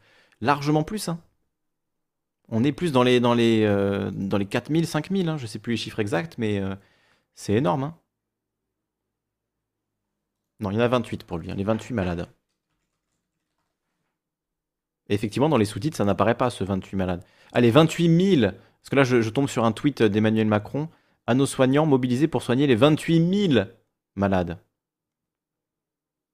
Voilà, il n'y a, que 20 il n'y a que 28 malades en France à ce qui paraît. Les gens se rigolent là-dessus sur, euh, Twitter. Mais donc, effectivement, c'est 28 000, pas 28. Mais il a dit 28. Les 28 malades du Covid. Ce serait beau s'il n'y en avait que 28. Hein. Ouais. Étonnant ce discours quand même. hein. Étonnant. Alors, l'ours, on va, on va accueillir d'autres gens parce qu'il y a du monde qui veut, qui veut participer. On va prendre. euh, je sais pas qui était là, on va prendre Noclin. Je te remets en, en Oui. cafette. C'était slash, je peux te l'envoyer si tu veux après moi. On va laisser euh, la priorité aux femmes, après on accueillera euh, Slash et, euh, et Adèle. Noclin, bienvenue à toi. Est-ce que tu nous entends? Est-ce que tu nous entends, Noclin? Est-ce que tu es avec nous? Est-ce que tu es là? Bon, on va faire monter Slash. Slash, est-ce que tu es là? Il a personne, c'est pas possible. Ils sont endormis devant Macron Salut Slash. Je suis présent au milieu. Tu es présent. Très bien. Manocline est avec nous aussi. Quand euh, voilà, elle aura ouvert son micro, on lui euh, donnera évidemment la parole. Bienvenue à toi, Slash. Bienvenue à Nocline également. Déjà, est-ce que ça va? Est-ce que ça va? Ben, un moyen, dehors, franchement. mais euh, en dehors des annonces, tout ça. un, ça peu, un peu consterné par tout ce qui se passe là, honnêtement. mais, mais en dehors des annonces, est-ce que ça va? En dehors des annonces, ben oui, écoute, moi ça va toujours plus ou moins. hein. Ok. Ça va. Eh ben écoute, moi je vais. J'ai une, j'ai une bonne nouvelle. Écoute, puisque tu me demandes comment ça va, j'ai une bonne nouvelle. C'est que ce mois-ci, j'ai réussi, j'ai réussi à presque générer suffisamment de revenus pour vivre correctement avec, euh, avec la chaîne. Donc euh, voilà, j'ai fait un peu les comptes. Là, on est le dernier jour du mois. Et donc, euh, je, alors, je sais plus exactement, mais on était aux, aux alentours de 700 euros. Ce qui est euh, toutefois euh, pas mal. En tout cas, euh, c'est mieux que le RSA. Donc euh, déjà, c'est une win. Moi, je prends, je prends la win. Donc merci infiniment à tous ceux qui soutiennent la chaîne. Celles et ceux, je devrais dire. Il y a de nombreuses femmes qui soutiennent la chaîne. Merci beaucoup, beaucoup à vous. Euh, ça, m'aide beaucoup. Alors, on n'est pas encore rendu, évidemment, mais en tout cas, c'est déjà, c'est déjà pas mal. Et au moins, je peux payer mon loyer, je peux me payer à manger. euh, voilà, c'est déjà ça, on va dire. Donc, un grand, grand merci.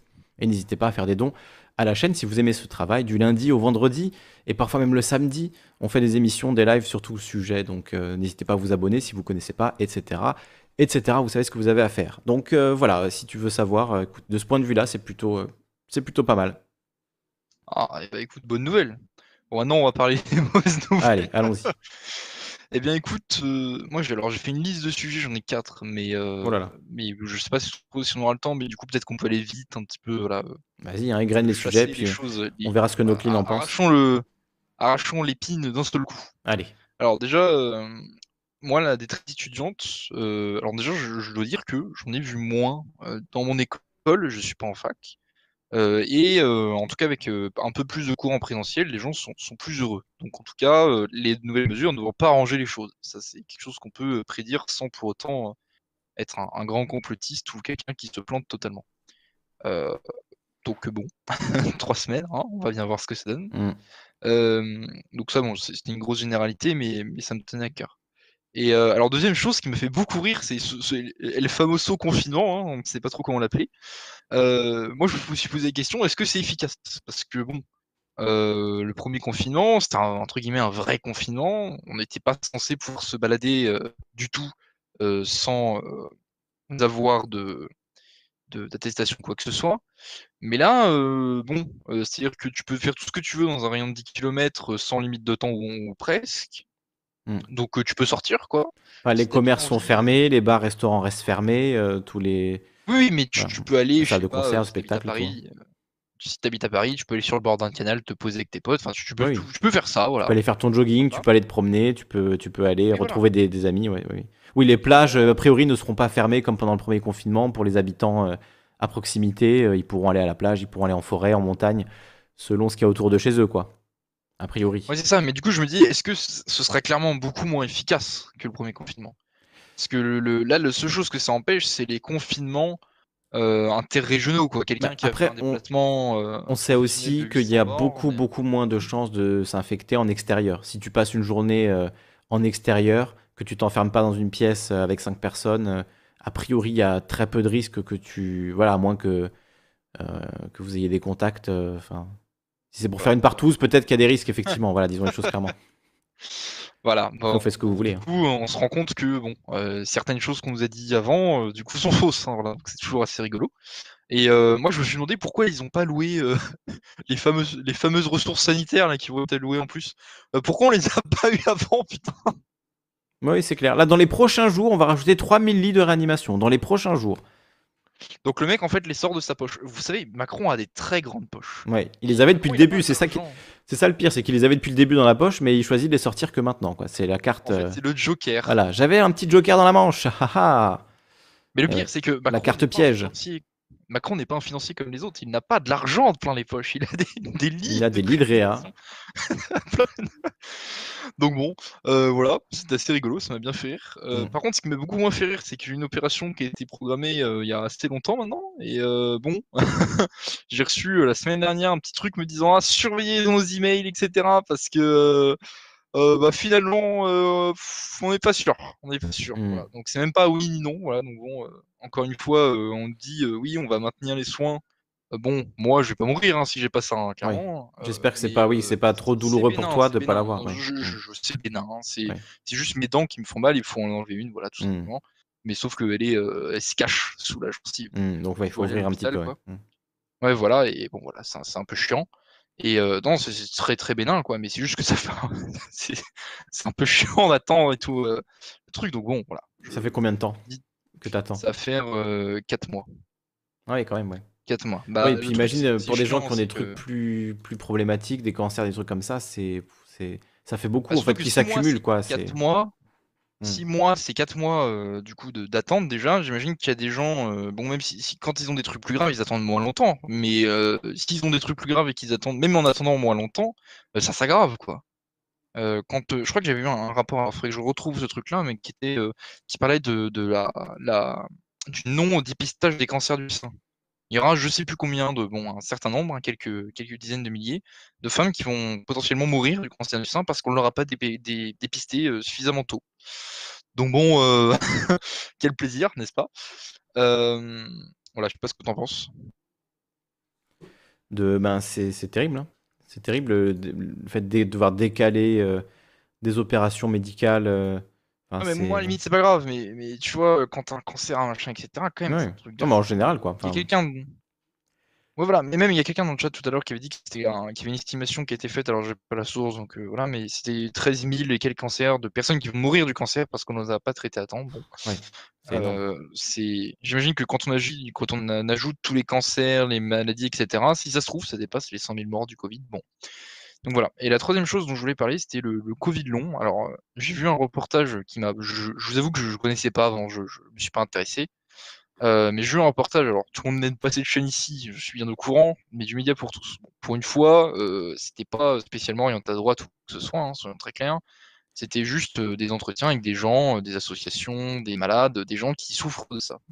Et il y a un témoignage qui m'a particulièrement marqué, c'était quelqu'un qui disait, bah voilà, moi je suis sportif, j'ai toujours fait de la course à pied, du vélo, de la natation, et aujourd'hui j'ai l'impression d'avoir le souffle de quelqu'un de 80 ans. Bon. Euh, et, et le, ce qui est soulevé dans ce, dans ce reportage-là, c'est le, le manque de, de soutien et de recul qu'on a là-dessus. Ouais. Aujourd'hui, apparemment, il n'y a qu'une seule étude, en France en tout cas, qui est euh, en train de travailler sérieusement sur le sujet. Et euh, aujourd'hui, on n'a absolument aucun traitement. Donc, euh, moi, c'est quelque chose qui, euh, je vais être franc, euh, me fait peur pour mes parents, parce que si ils se retrouvaient dans cette situation-là, ce serait juste catastrophique. Ouais, et puis c'est euh, c'est vrai que tu vois, on se dit, euh, on va regarder le- les morts, le nombre de morts, on va dire, Ah, ça fait euh, 200 morts par jour. Enfin, certains euh, comparaient au début avec les trottinettes ou je sais pas quoi.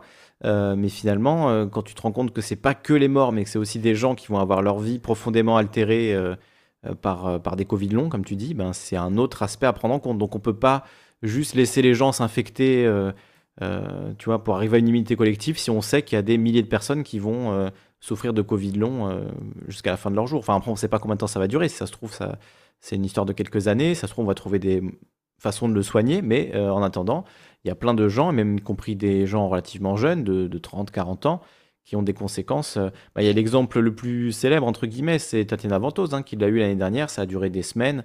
Ça a été assez terrible pour elle. Et je ne sais pas si elle s'en est remis totalement aujourd'hui. Euh, bah, moi, ce qui me frappe aussi, et, surtout c'est ça, c'est que c'est pas euh, entre guillemets une grippette et t'es fatigué tout le temps. C'est vraiment ça somme et tu, tu peux plus travailler, tu peux plus euh, ta, vie devient des rendez-vous médicaux et, et ça c'est un truc qui me frappe parce que pour le coup c'est des paroles qu'on entend rarement qu'on entend, je veux dire qu'on entend rarement de la part de personnes qui sont été malades entre guillemets. Mmh de, la, fameuse grippe. Quoi. On entend ça plutôt de personnes qui euh, ont le cancer, qui sont très âgées. Euh. Moi, je prends l'exemple de ma grand-mère. Bon, elle a des rendez-vous médicaux euh, souvent, quoi, mais bon, à un moment, elle est sous respirateur 6 heures par jour. Quoi. Donc, bon, quand on entend ça de la part de, quelqu'un de, de 40 ans, quoi, ça m'a ça m'a frappé, quoi, vraiment très très fort. Voilà. Alors, on va écouter Nocline si elle a, si, parce que j'ai cru entendre qu'elle avait ouvert son micro. Nocline, est-ce que tu es parmi nous? Oui, je, suis là, j'écoute. Bienvenue. Euh, alors, par rapport à ce qui vient d'être dit, je veux juste rebondir sur un truc, c'est que ce fait de créer des lits euh, ex nihilo, c'est génial parce que ça démontre que malgré tout ce qu'ils répètent, c'est pas nous les responsables. C'est-à-dire que nous, on, la population en général, fait globalement assez attention, même si au bout d'un moment, euh, il y a beaucoup de gens qui commencent à avoir des gestes, etc., par lassitude ou simplement par étourderie, je pense, de plus faire super attention aux gestes barrières. Et ils sont en permanence en train de nous rabâcher qu'on est responsable, qu'on doit culpabiliser si on fait pas bien et tout. Et là, il nous dit ah bah je vais mettre des lits maintenant. Euh, je trouve ça fascinant, c'est-à-dire que c'est lui le responsable, mais pour un peu, il subit la situation avec nous. Alors que dans les faits, c'est pas du tout le cas. Ok, il a attrapé le Covid, mais euh, enfin, la Covid, ou on s'en fout. Euh, mais euh, dans les faits, il est, il est pas exposé concrètement. C'est pas son travail qui a été impacté, c'est pas tout ça. Et il a une espèce de manière de se présenter comme euh, solidaire, présent avec nous, euh, décidant des choses, qui est d'une on est extrêmement osé. J'ai trouvé ça très choquant dans son intervention. Hmm. Mais là, j'étais pas pour reparler de ça, mais euh, mais oui, je, je, je pense que il y a vraiment un côté double discours dans son truc. D'un côté, il veut nous montrer que c'est le chef et il nous rassurer parce qu'il sait qu'on est dans un état psychologique de vulnérabilité et tout. Il sait qu'on est au bout, qu'on n'a plus de boulot, qu'on est euh, confiné, qu'on voit plus nos proches et tout. Il sait très bien qu'on est vulnérable psychologiquement. Ou alors il n'écoute pas les, experts, mais on est en train de, se rendre compte que là, ça a des conséquences très graves euh, sur le, mental des gens. Et moi, ça fait partie de mes combats préférés, donc euh, c'est un peu de ça dont je suis venu parler, mais en mhm. positif. Hein. Pas tirer d'une solidarité trop violente, mais il faut quand même en parler un peu. Ce qui se passe, c'est que là, on a des gens qui sont dans un état de détresse, qui se retrouvent suspendus aux lèvres d'un président qui euh, leur fait des promesses. Là, il nous a mis une carotte avec la réouverture des lieux de, culture, avec la réouverture des restaurants et tout ça. Il est en train de mettre des carottes par rapport à la vaccination. Alors ok, très bien, peut-être que c'est pour convaincre les gens qui veulent pas se vacciner. Euh, il a sûrement ses motivations pour faire ça.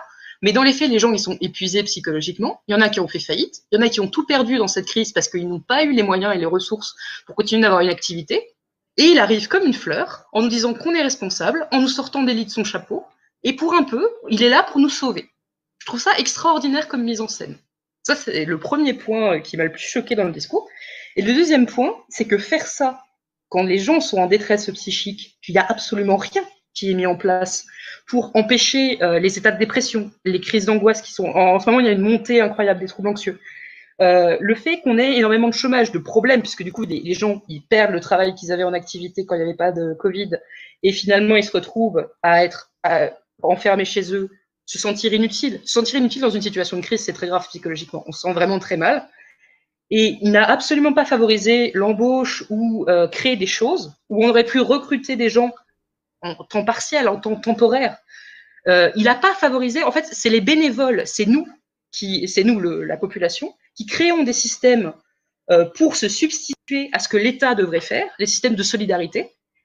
Comment dire ça? Euh, je, je confus et c'est rapide ce que je dis, mais j'ai l'impression qu'il se fait passer et il emborde de la population tout entière pour maintenir une sorte de vie de communication, de santé mentale générale, c'est-à-dire les initiatives pour aider les étudiants, pour aider euh, les pauvres, etc., pour aider tous ceux qui sont en détresse avec cette crise. Il fait reposer les mérites de ça sur lui et non sur les soignants qui ont le plus casqué, même s'il en parle quand même, il leur demande encore de faire des efforts. Oui, clairement. L'initiative populaire. Je trouve ça incroyable. Je trouve ça d'un toupet exceptionnel. Et récemment, j'ai re-regardé Lordon qui parle de sortir du capitalisme, et il a parlé d'un truc super important. Il a parlé du fait qu'un jour, on n'aurait certainement plus tous les systèmes de solidarité communiste qui nous restent, c'est-à-dire la Sécu, tout ça, et qu'il fallait qu'on trouve, nous, en tant que population, des moyens de continuer euh, à avoir cette solidarité, à avoir cette aide, notamment le fait d'avoir des connaissances en médecine pour pouvoir dépister plus vite, pour pouvoir euh, gérer les maladies bénignes et tout ça.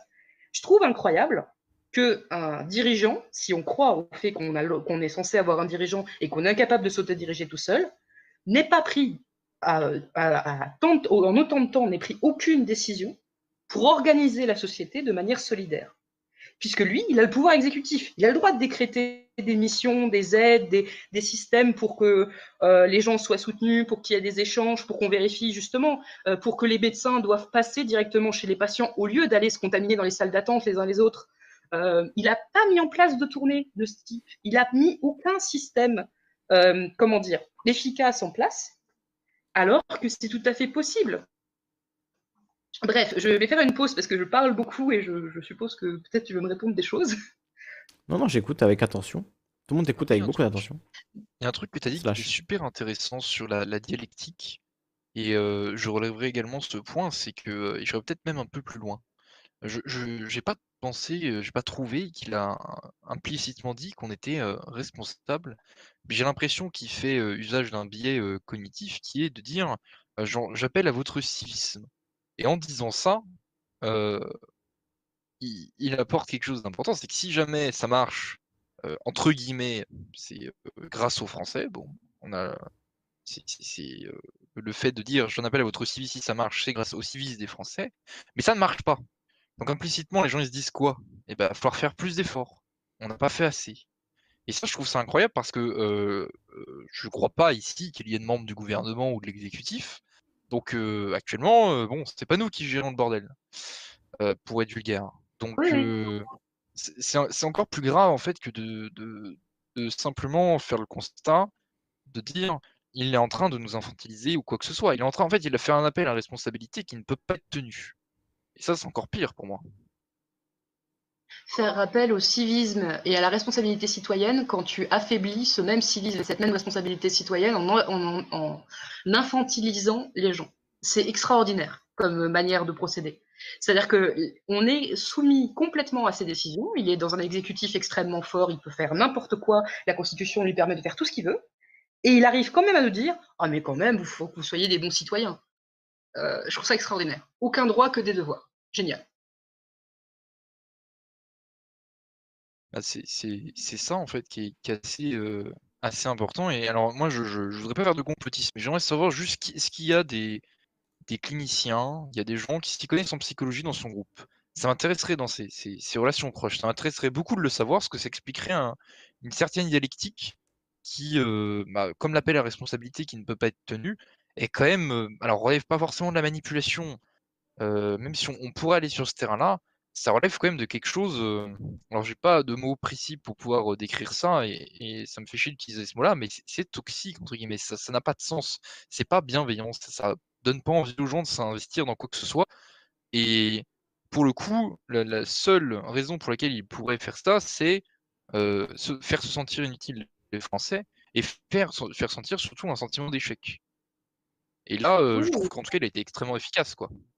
Oui, c'est assez criminel. Je, suis d'accord avec toi. Et justement, avant, euh, c'est pour ça que je suis arrivée un peu en retard, j'ai pas entendu le début, donc c'est cool que vous ayez fait un rappel. Euh, avant euh, de, de voir l'allocution, j'étais au téléphone avec un ami qui est médecin et euh, lui, il croit en Macron. Il pense que Macron va nous sauver, euh, qu'il est extraordinaire et tout ça. Donc on a fini par s'engueuler comme d'habitude, mais on s'entend très bien quand même. Et euh, il me dit, mais c'est pas possible. Les équipes d'experts qu'il a, c'est des branquignoles. Moi, il faut que j'y aille en personne pour leur expliquer ça. C'est pas possible. Enfin voilà. Et mais en fait, on ne sait pas qui est dans le Conseil de défense. On ne sait pas qui lui donne les informations pour prendre des décisions. Et euh, en démocratie, la moindre des choses, le minimum, ça serait quand même de dire euh, de manière transparente, bah voilà, on a tel, enfin je veux dire, c'est faire appel à notre citoyenneté et ne pas nous donner des éléments critiques en tant que citoyen. Je veux dire, je sais pas, il, serait transparent, il nous dirait, ok, j'ai consulté un tel, un tel, un tel, euh, il y a ça comme avis, j'ai pris cette décision-là parce que, il nous donnerait un vrai argument. Il y hmm. aurait les génies timides, contestables, on pourrait toujours discuter. D'autant plus que même s'il avait, même s'il avait des experts autour de lui même s'il avait des experts autour de lui, in fine, c'est lui qui va prendre la décision. C'est lui qui va décider au euh, à la fin s'il écoute les experts ou pas. Si son intuition lui dit de ne pas les écouter, ben, il va peut-être pas les écouter. Donc c'est même, tu vois, c'est, il y a un manque de transparence, il y a une, verticalité absolue, euh, un pouvoir de décision qui est entre les mains d'une seule personne, alors que c'est la vie de millions de personnes qui est en jeu. C'est vrai que voilà, démocratiquement, euh, là, on est, on n'y est pas quoi, on n'y est pas du tout. Mais c'est pour ça, moi, je pense qu'il nous oblige. Pardon, vas-y. Non, vas-y je pense qu'il nous oblige quelque part ou il nous met dans nos retranchements par rapport à la solidarité. Je m'explique. Euh, au début de cette crise, moi je me suis dit, bon, euh, il va se passer un vrai gros truc. Le premier vrai gros truc historique qui allait se passer dans ma vie, j'étais en train de me dire, oh purée, euh, enfin un événement historique, genre direct qui va me toucher tout de suite. Qu'est-ce que je. voilà, je sais bien dans les livres, mais comment je vais vivre moi? Et j'ai réfléchi et je me suis dit, bon, ça va être l'occasion de voir si la solidarité fonctionne, si les gens arrivent à être intègres entre eux, si euh, dénués de tout, euh, en situation extrême, sans aucun, euh, aucune maîtrise de rien, comment individuellement chacun on se positionne. J'ai vu ça, vu ça de manière optimiste. De manière négative, je me suis dit ouais, mais ça va user les gens psychologiquement, ça va les user mentalement, ça va les couper de leur famille, de couper de tout. Et il y a toutes les chances du monde que finalement ils arrivent à un état de dépression complète, qu'ils aient plus confiance en rien, qu'ils ne donnent plus de sens en rien, et euh, la solidarité va s'évaporer dans une espèce de bouillie individualiste euh, extrême. Euh, très limitée en fait. On va plus voir que nos propres peurs, nos propres angoisses, nos propres croyances, et on va renforcer à mort les délires identitaires et tout au début, hein, j'ai écrit un article euh, sur mon blog, ça doit pouvoir se trouver. Euh, je, voilà, je dis, voilà, maintenant c'est l'heure de faire la démonstration que on est humain, qu'on est bienveillant, qu'on prend chacun notre rôle dans cette histoire, notre rôle en tant que personne individuelle, donc avec nos qualités et nos défauts. Nos défauts, c'est peut-être d'être sensible et donc de pas pouvoir supporter la pression, mais nos qualités, ça peut aussi être d'être très humain, très discutant, euh, très capable de montrer des choses, d'apprendre des choses, de transmettre des connaissances pour occuper ne serait-ce que l'espace. Et c'est marrant parce qu'il y a une partie des gens qui l'a pris comme ça, des gens qui se sont mis à créer des choses sur Internet absolument extraordinaires, et même en vrai. Et puis il y a une partie des gens qui du coup a vraiment subi. Mais je ne juge pas ça, c'est-à-dire qu'il y a des gens qui ne pouvaient pas peut-être créer ça. Mais ce qui est triste dans l'histoire, c'est que tu as toute une partie de la population qui pense qu'elle est impuissante, qu'elle est euh, en tant que personne ou en tant que groupe, finalement, elle ne peut rien produire.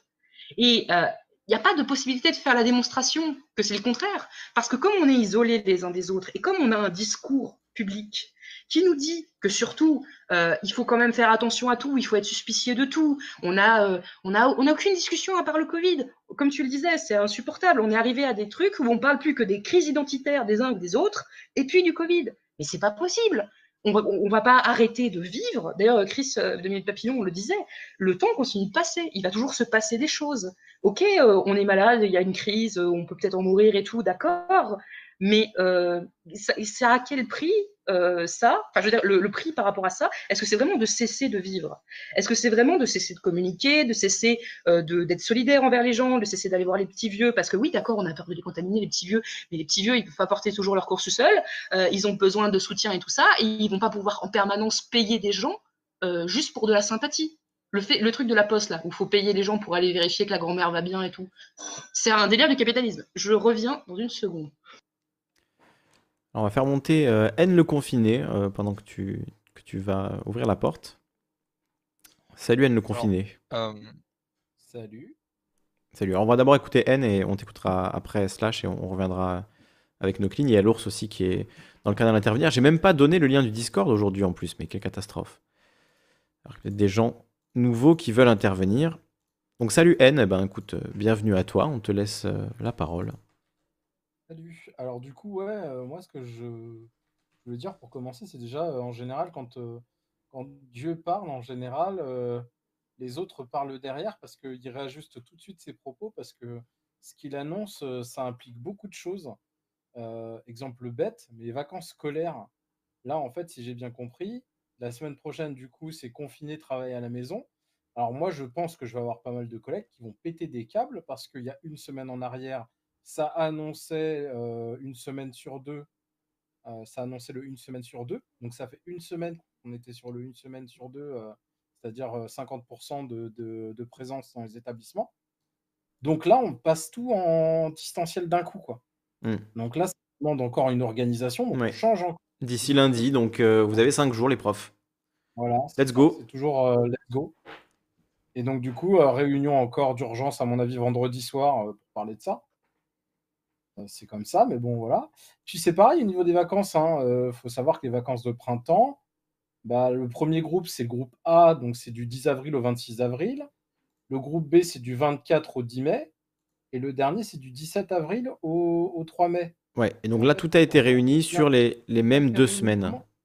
Là, tu vas voir un déboulé de gens chez les RH en leur disant Ouais, non, mais attendez, euh, euh, moi j'avais prévu mes vacances, il euh, fallait que je mmh. de mes enfants, maintenant je peux plus. Ouais. Là, ça va être, ça va être aussi une désorganisation totale. Là, on est à 15 jours aussi. Pour, oui, pour les gens qui avaient prévu leurs vacances, on va aller voir mamie tel jour, on va te déposer là, machin. Bah, en fait, non, les vacances, c'est deux semaines après ou deux semaines avant. donc, les deux semaines de vacances seront à partir du 12 avril. Et là, ça va rush, hein, parce qu'aux dernières nouvelles, il a bien dit tout au début, il l'a dit, si vous voulez partir, c'est ce week-end. Donc en fait, oh euh, en fait, euh, ça commence les, vacances, ça commence vendredi prochain. Parce que le 12 avril, c'est un lundi. Donc euh, le début des vacances, c'est le vendredi 9 en réalité. Donc c'est vendredi prochain, c'est dans, dans 8 jours, 9 jours. Ouais, sauf qu'il a dit si vous voulez partir, c'est ce week-end. Mmh. En plus. Donc tu vois, il y, a une sorte de, de non-logique. Mais pourquoi? Parce que si tu pars ce week-end que tu peux te permettre de partir ce week-end parce que tu t'es organisé, tu as réussi à t'organiser. Et là, ça va être ça, en fait. Hein. Là, il va y avoir un rush de personnes qui vont vouloir s'organiser pour pouvoir se barrer de Paris, ou etc. Comme il s'est passé là. Euh, le chassé croisé, hein, oui. Ah, quand il y a eu la même chose, hein, bien sûr, bien il y a deux semaines. Les gens qui sont partis, qui ont pris leur train, etc. Euh, tous les trains vers la Normandie étaient bondés, les trains vers Bordeaux étaient bondés. En fait, c'est. En fait, tout est organisé à l'arrache. Alors, ce qui est rigolo, il faut savoir, c'est que normalement, les annonces pour le Covid, c'était le jeudi. Ils n'ont pas osé de la faire le 1er avril. ouais, je crois que c'était trop, c'était trop là. Il fallait le faire le 31. Le 1er avril, c'est trop. Hein. D'ailleurs, qui est d'humeur à faire des blagues euh, ce 1er avril, je sais pas, hein, mais. Oui, bah c'est ça. Comme l'année dernière. Euh, bah ouais, mais euh, ça, ça c'est la meilleure blague du siècle. Hein. Faut dire ce qui est. Il n'a même pas osé faire la meilleure blague du siècle le 1er avril, quoi. Enfin bon. Il en est que c'est pareil. Il, discutait d'un truc, Noctil là, juste avant, c'était le niveau de langage. Moi, je me souviens que je, le, regardais, je le regardais pour les euh, premiers de l'an, etc. Le niveau de langage, il est multistrate chez lui. Hmm. C'est-à-dire qu'en gros, ça, ça va toucher une catégorie de la société sur euh, une, phrase ou deux. Et en fait, ce qui va se passer, c'est que tu vas pas entendre la même chose. Quand on te dit euh, les vaccins seront gratuits, ça n'a pas la même logique euh, pour toi qui est prolo ou pour toi qui est plutôt, euh, comment dire, euh, propriétaire de l'outil de production? Ça n'a pas la même logique. Mmh. C'est-à-dire, quand t'entends sera gratuit, toi t'entends, ah ouais, c'est gratuit, c'est cool. Quand, quand il dit sera gratuit pour un, pour un propriétaire, ça va être, c'est bien, on n'a pas de sous à mettre de notre poche. Parce que c'est, ça va être là, ça va être la, ça va être les impôts qui vont payer. Tu vois, c'est pas tout à fait la même logique. Et donc tout le monde, euh, tu vois, on sort dans une logique de gagnant par rapport à ses propos, mais c'est faux à chaque fois. Enfin bon, il en est que là, encore une fois, bah, euh, moi j'en ai une à la maison, elle est toute contente. Hein. Moi j'ai une, primaire à la maison. Euh, elle me demande depuis plus de trois mois quand est-ce qu'on est reconfiné? Parce qu'elle s'est super bien éclatée à la maison. Hein. Mmh. Et puis j'imagine l'école avec le masque, c'est pas, pas ouf, c'est pas le meilleur. je vais faire hurler dans le chat, hein. mais eh, si vous savez pas vous occuper de vos enfants là, parce que c'est ça le truc en fait. Le problème, il est là. C'est qu'il y a une grande partie de la population qui a fait des enfants qui ne sait pas s'en occuper.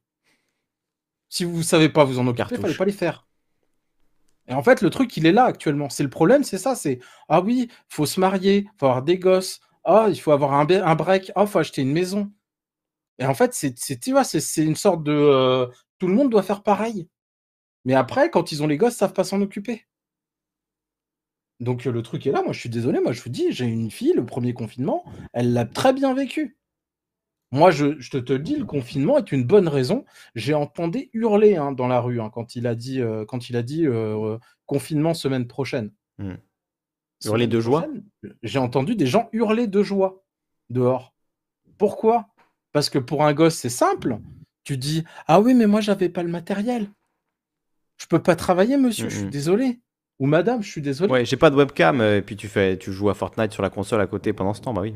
Mais oui. Non, mais moi, j'avoue, je me mets à la place des enfants. À leur place, je préférais largement rester à la maison pendant un mois que de devoir aller à l'école avec le masque, euh, tu vois. Enfin, clairement, déjà aller à l'école de base, bon, voilà. Mais euh, là, en ce moment, avec l'ambiance, voilà, le- les possibilités de contamination, le masque obligatoire, le fait qu'en plus, ça, finalement, il y a quand même de grandes chances d'être contaminé parce que c'est des foyers, etc. En Seine-Saint-Denis, c'est un carnage. Enfin, il y a plein d'endroits où euh, les écoles, euh, il y a énormément de contamination, ça a été caché. Donc je comprends, euh, moi à la place des élèves, je les comprends très bien s'ils ont envie de rester euh, chez eux pendant un mois, le, le temps que ça se tasse un petit peu, quoi. Enfin, Mais il y a eu le cas justement d'une école, là, euh, 20 parents décédés. Mm. Euh, Oui, dans- en Seine-Saint-Denis, ouais. Ils Mm. en ont parlé. Mais euh, le truc est là, c'est moi je le dis, hein, ma fille, mais pff, quand le confinement la dernière fois, mais c'était la fête, elle se levait à 9h pépère. Au début, ouais, il fallait que je me fasse un peu chier parce qu'il fallait que j'imprime. Après, elle a compris, elle imprimait ses documents toute seule, elle commence à faire son travail, elle a 10 ans. Mm. Elle faisait ton travail, elle venait me voir, papa, je j'ai pas compris ça, tu peux vérifier, tac, tac, tac. Elle me les donnait, moi de mon côté, je faisais une photo, je mettais en PDF, paf, j'envoyais au professeur. Je... Mais le truc, il est là. Je suis d'accord, ok, il y en a certains, ils n'ont pas le matériel. Je comprends quand il y a des familles. les, C'est ça le ou truc. les connaissances techniques aussi, parce que tu peux avoir un ordi, mais pas du tout savoir comment t'en servir. Euh, si si t'es complètement démuni face à un ordinateur, c'est sûr que ça, tu vas avoir un désavantage par rapport à ben, toi, peut-être qui voilà, tu es sur Discord, tu sais te servir des- de l'outil informatique, tu sais envoyer un PDF.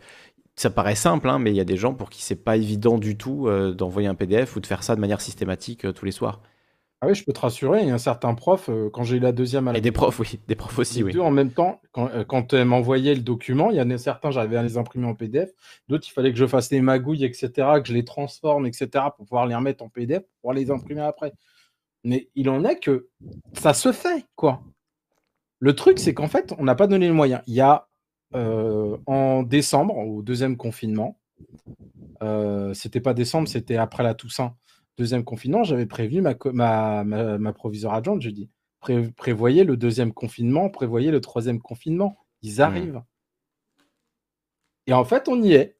On y est. Voilà. Et on n'est pas prêt. Pourquoi? Parce que on retarde, on retarde, on retarde, en laissant espérer que ça n'arrivera jamais. Et voilà, ça arrive quand même. C'est juste dramatique de, de, de, de- comment dire, de, de, euh, c'est un niveau d'incompétence, mais j'ai jamais vu ça, quoi. Je veux dire, moi de mon côté, je suis là, je suis le premier à dire, quand t'es, quand t'es, je veux dire, si tu as besoin d'un chef, organise-toi au moins pour qu'il au moins qu'il soit compétent. Et le truc, c'est que moi de mon côté, j'ai l'impression de, de, de plus être- d'être plus compétent que ces gens-là, quoi. C'est un scandale quand même d'en arriver à là. Tu es C'est- plus compétent par l'expérience parce que tu as vécu en fait des choses et tu as eu un vécu qui t'a obligé à t'organiser. Et dans, dans un monde beaucoup plus concret. Parce que finalement, eux, ils ont- sont extraits d'une classe sociale qui est bien supérieure de nous. Et donc, ils ont eu une, une existence qui était relativement, euh, comment dire, la débrouille, c'est vraiment un truc de gens qui n'ont pas eu accès à tout tout de suite. Honnêtement. hein. Euh, Ouais, c'est ça, je suis d'accord avec toi. ça favorise ce sentiment que justement, ils sont là, ils nous donnent des ordres, mais en même temps, euh, ils ont fait quoi eux dans leur vie pour avoir la légitimité? Parce que c'est important, la légitimité et la reconnaissance du pouvoir. Là, ils, ils ont du mal avec ça, mais c'est normal. On commence à voir que, bah ouais, mais nous, on sait faire des trucs en fait. Pourquoi est-ce qu'on respecte pas euh, ce qu'on sait faire et qu'on commence à nous expliquer comment il faudrait faire, alors que bon bah voilà, on est chez nous en fait, on fait notre vie et puis on n'a rien demandé. Enfin, euh, bon bref, je, mais j'ai beaucoup aimé ton intervention en tout cas. Moi, c'est vrai que c'est un truc que je corroborais euh, également. Euh, dans les écoles, c'est de ce que je connais ma mère qui est institutrice, c'est dramatique. Il y a des enfants pendant trois des semaines et des semaines, les, les profs n'entendent pas parler quoi. Et tous les jours ils appellent etc. Et en fait, euh, les parents sont à travailler, les parents sont en train de faire autre chose et, Mm. et ils peuvent pas en fait. Euh, moi, il y a un exemple qui m'est arrivé euh, au deuxième confinement qui était assez éloquent. Euh, on est censé avoir des DS de programmation. Bon, vous imaginez bien que dans les DS de programmation, vous n'avez pas accès à toute la, la documentation et surtout vous n'avez pas accès aux forums, aux trucs qui peuvent vous aider, quoi. Et euh, pour ça, ils ont fait un logiciel très très con, hein, voilà, que vous installez sur votre PC, qui vérifie si jamais vous n'allez pas euh, sur qui observe simplement votre activité réseau et qui vérifie que vous n'allez pas sur des sites comme Stack Overflow ou des choses qui contiennent des ressources, enfin des, des aides en fait où quasiment tout le monde met ses problèmes dessus et vous avez la solution directement. Vous êtes censé la trouver. Et un truc qui est assez intéressant, ils nous ont fait un logiciel. Alors déjà, bon, c'est des génies, ils ne se sont pas rendus compte que bah, 50% des gens dans l'école étaient sur Linux, donc ils ont fourni, fourni un logiciel Windows, donc déjà c'est magnifique. Et en fait, ils ne se sont pas rendus compte non plus qu'en fait leur logiciel était complètement retournable, trompable. Hein. C'est-à-dire vous démarriez, bon, je, vais parler un peu technique pendant 10 secondes, hein, je vais parler chinois, mais pour, pas mal de gens, mais vous pouvez démarrer sur votre ordinateur ce qu'on appelle un, une machine virtuelle, c'est-à-dire dans votre Windows, vous démarrez un deuxième Windows, et ce logiciel-là, vous démarrez dans cette machine virtuelle. Qu'est-ce qui se passe alors? Et, bien ça ne marche pas, tout simplement, vous pouvez faire ce que vous voulez. Donc bah, on se rend compte aujourd'hui que ces gens qui sont censés mettre en place des dispositifs pour faire marcher l'économie, faire marcher les écoles, faire marcher les services publics, sont foncièrement incompétents et que et, là-dessus, je, rejoindrai beaucoup de gens. J'ai beau être de droite, d'ailleurs, la méritocratie n'a pas de sens en France. C'est un système de caste. Et oui, là, on voit effectivement ce que as dit, Noclin, c'est que ces gens sont foncièrement incompétents et qui sont là parce qu'ils ont, ils ont une famille qui a si, ils ont une famille qui a pu leur apprendre à comment faire un entretien pour aller à l'ENA, comment faire un entretien pour entrer dans tel ministère, mais en dehors de ça, ils ne savent rien faire. Rien du tout. Mais tout marche comme ça, hein, parce que là, le grand oral, c'est exactement ça. Le grand oral, ce n'est que du savoir-être, pas du savoir-faire. Si, tu, si tu as une bonne posture, un petit costume, tu te présentes bien, la moitié de la note, elle est déjà dessus. C'est dramatique hein, d'ailleurs, parce que ça pousse pas les élèves à aller vers quelque chose qui euh, est utile. Et pour le bac, euh, le bac 2020-2021, là, il y a aussi beaucoup d'examens qui sont passés à distance. Bah là, en fait, euh, pour te donner l'exemple, en STI, dans l'académie où je suis, et bah, en gros, tu as eu un devoir qui était le sujet zéro du bac qui a été donné aux élèves en oral blanc qui compte pour le bac. Et là, tu auras un, un, deuxième sujet qui est prévu là pour le mois de mai et, et qui, en fait, ça sera compté comme pour le bac. Mais ça sera en fait des trucs surveillés. En fait, c'est l'avènement grâce à cette situation, et je ne sais pas s'il ne le joue pas comme ça, Blanquer, l'avènement de la fin du baccalauréat. avec des notes d'établissement. Des notes d'établissement c'est pareil. Hein. Tu, j'en parlerai après si vous voulez, mais euh, à l'université et dans le système général scolaire, en fait, ils essaient de réformer, je trouve, en cassant ce qui existe déjà, mais euh, en le cassant de manière, euh, comment dire, ils laissent pourrir le truc, et après, ils trouveront un moyen de légitimer le fait de le détruire. Un petit pansement sur la gangrène. Non, mais il y a un type, alors, Bon, euh, politiquement, euh, je suis pas d'accord avec lui, mais euh, il a des interventions pas mal là-dessus. Et en fait, chaque parti politique a ses qualités. Et Olivier Réac ont un, truc intéressant. Il, se, regarde par comparaison les programmes scolaires du passé avec les, ceux du présent. Alors, il ne voit pas du tout les biais idéologiques. Ça ne à rien hein, là-dessus. Il voit pas les biais idéologiques, il n'y a pas de problème. Par contre, il voit la baisse de niveau. Et il y a un type qui s'appelle Brigelli, qui a, fait, qui a écrit un livre qui s'appelle euh, je crois, la fabrique des, crétins, ou un truc comme ça. Et euh, il dit, mais euh, rendez-vous compte, aujourd'hui, un master, un bac plus 5, ça vaut une maîtrise de il y a 50 ans. Et il argumente ça et tout avec des faits. Et bon, après, peut-être que je me trompe, hein, ce type peut être complètement bidon, j'en sais rien, j'ai pas raison. Mais dans les faits, si on observe là ce qui est en train de se faire, on est en train de dévaluer artificiellement les diplômes. Là, moi, je passe un diplôme qui est entièrement à distance, donc, tous mes cours ont été à distance, toutes mes évaluations ont été à distance. Euh, bon, moi qui suis handicapé, ça m'aide vachement parce que je peux demander des délais, mais les gens qui sont euh, tout à fait valides et qui n'ont pas de, soucis, euh, ils vont se retrouver à composer des dissertations de 4 heures avec leurs cours sous bras, alors qu'avant, ils auraient composé en salle sans leurs cours. Mmh. Et même avec Internet, hein, avec Google, quoi. C'est ça, tout à fait. Et là, d'ailleurs, on a eu une prof euh, en, antique qui nous a fait une scène parce qu'elle nous a dit Je vous ai filé un commentaire à faire pour vous entraîner à commenter une œuvre inconnue et vous avez tous cherché sur Internet ce que c'était. Du coup, mm. vous n'avez pas fait vraiment l'exercice. Mm. Et en fait, c'est ça aussi le souci. Euh, le, distanciel est confortable. Quand tu disais, euh, Slash, que, euh, que revenir en présentiel, c'était bon pour les élèves, oui, il y en a une partie qui le veut. Mais nous, par exemple, moi, je suis à, Bordeaux, on a une partie de ma promotion, et même en général, qui n'était pas très chaude pour le présentiel. Pourquoi? Parce qu'en fait, on a perdu complètement confiance en nous. Et revenir en présentiel, c'est plus difficile. J'ai fait des recherches là-dessus, donc effectivement, maintenant qu'on est habitué à être à distance, et euh, maintenant que, avec tous les problèmes que ça pose, hein, le problème effectivement euh, dans les plus petits niveaux euh, de décrocher, euh, même dans, dans les nôtres, hein, mais en L3 on décroche moins. En, avant, voilà. Mais tous les problèmes de décrochage, de triche, de recherche sur Internet, de, de concentration que ça entraîne, ils sont pas du tout questionnés. Et surtout, bah, comme on a perdu confiance en nous parce qu'on n'avait plus de contact avec l'extérieur et qu'on était toute la journée devant notre ordinateur à écouter nos cours, on a très peur de revenir en présentiel. Parce mmh. qu'on a très peur de prendre de notes en vrai. On a très peur de savoir participer en vrai.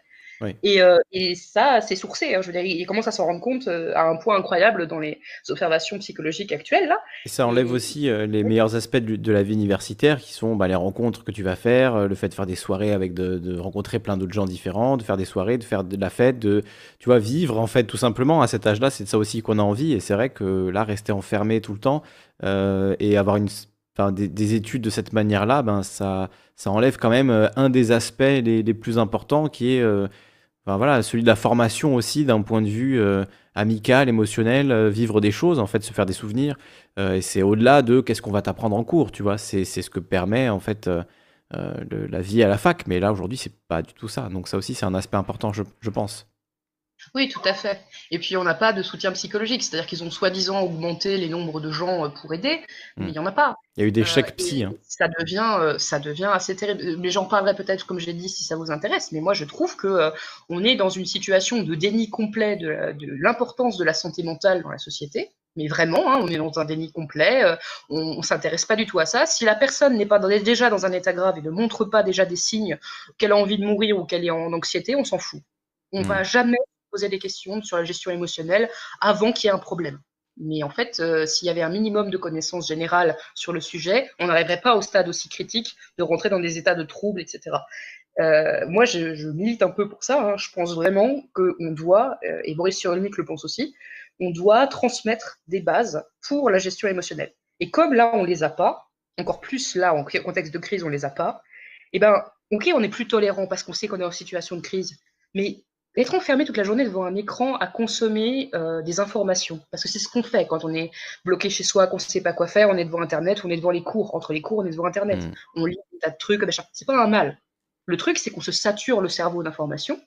Alors, euh, autant encore pire si on est surdoué ou whatever, et euh, on se retrouve à se miner moralement. Twitter, c'est le cas, par exemple. Twitter, c'est un truc pour la santé mentale, c'est terrible parce que d'un côté, tu as des trucs hyper positifs qui vont être rassurants, tu vas pouvoir discuter avec des gens que tu connais tu vas avoir des images sécurisantes, des machins, des œuvres d'art. Et puis de l'autre côté, tu vas avoir des nouvelles, des mauvaises nouvelles, que des mauvaises nouvelles tout le temps, toute la journée. Ça, plus les, une ambiance de cours, au niveau étudiant, c'est catastrophique. Et je veux pas imaginer les gens qui sont en télétravail, les, les gens justement qui sont plus jeunes. Parce que moi, encore, euh, j'ai du recul par rapport à l'université, par rapport au handicap et tout ça. Mais les gens qui sont en train de découvrir l'isolement, les gens qui sont en train de découvrir l'anxiété, l'anxiété sociale, la, le fait d'être euh, coupé de tout le monde, d'avoir une sensation d'isolement et après de ressentir de la phobie sociale parce qu'on sort de nouveau. La dépression. On est habitué à ça. Donc ouais, je trouve ça assez, euh, assez euh, délétère la manière dont on, se préoccupe de ça. Parce que on va avoir des gens qui, quand on va sortir de la pandémie, vont avoir des réactions, mais effrayantes. C'est-à-dire que soit ils vont surréagir, ils vont vouloir vivre tout à fond et ils vont, vont, péter des câbles, ils vont changer radicalement de cap de vie.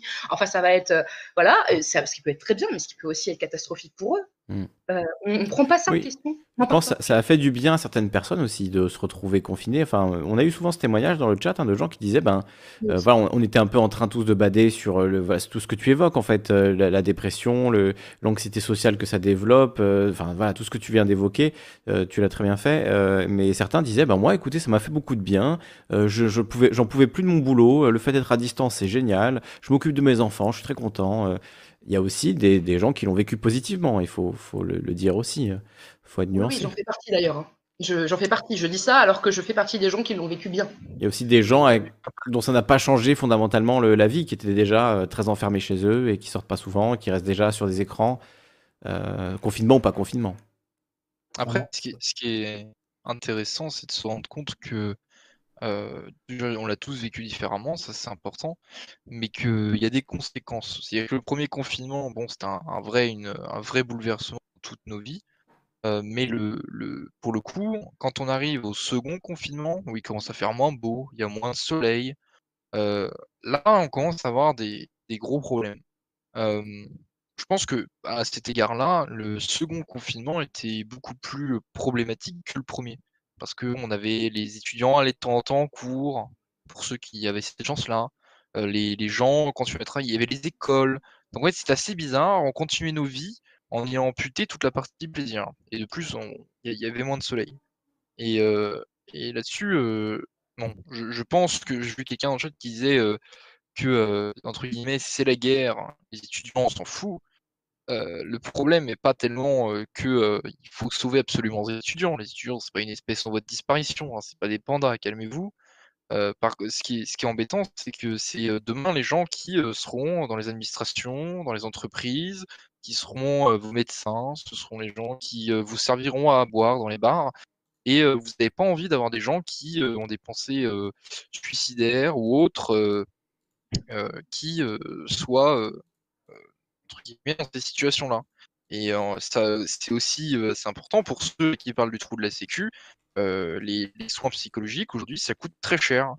Donc, il y, a, tout à gagner à améliorer la santé psychologique des étudiants, d'ailleurs la santé psychologique de tout le monde. C'est ça, c'est un beau déni de, santé mentale qu'il y a eu dans le chat. Ça m'a fait rire d'ailleurs, parce que effectivement, c'est pas parce qu'avant on se souciait pas euh, de la stabilité mentale des gens et qu'on n'était pas capable d'analyser leurs émotions et qu'on entourait, on encourageait des comportements alexithymiques. Euh, si vous voyez pas ce que c'est les comportements alexithymiques, c'est des comportements où tu réprimes tes émotions tellement, ou alors tu n'as pas de capacité de comprendre les émotions de celles des autres. Euh, tu n'as pas de, capacité de comprendre tes émotions et euh, celles des autres, et donc tu as des réactions impulsives, violentes, décalées avec ce qui se passe vraiment ou ce que l'autre a vraiment voulu euh, exprimer, et donc tu peux devenir violent. Et c'est un, un, trait qu'on retrouve énormément chez les hommes violents dans les couples, chez les femmes qui ont des comportements avec leurs enfants qui sont violents, etc.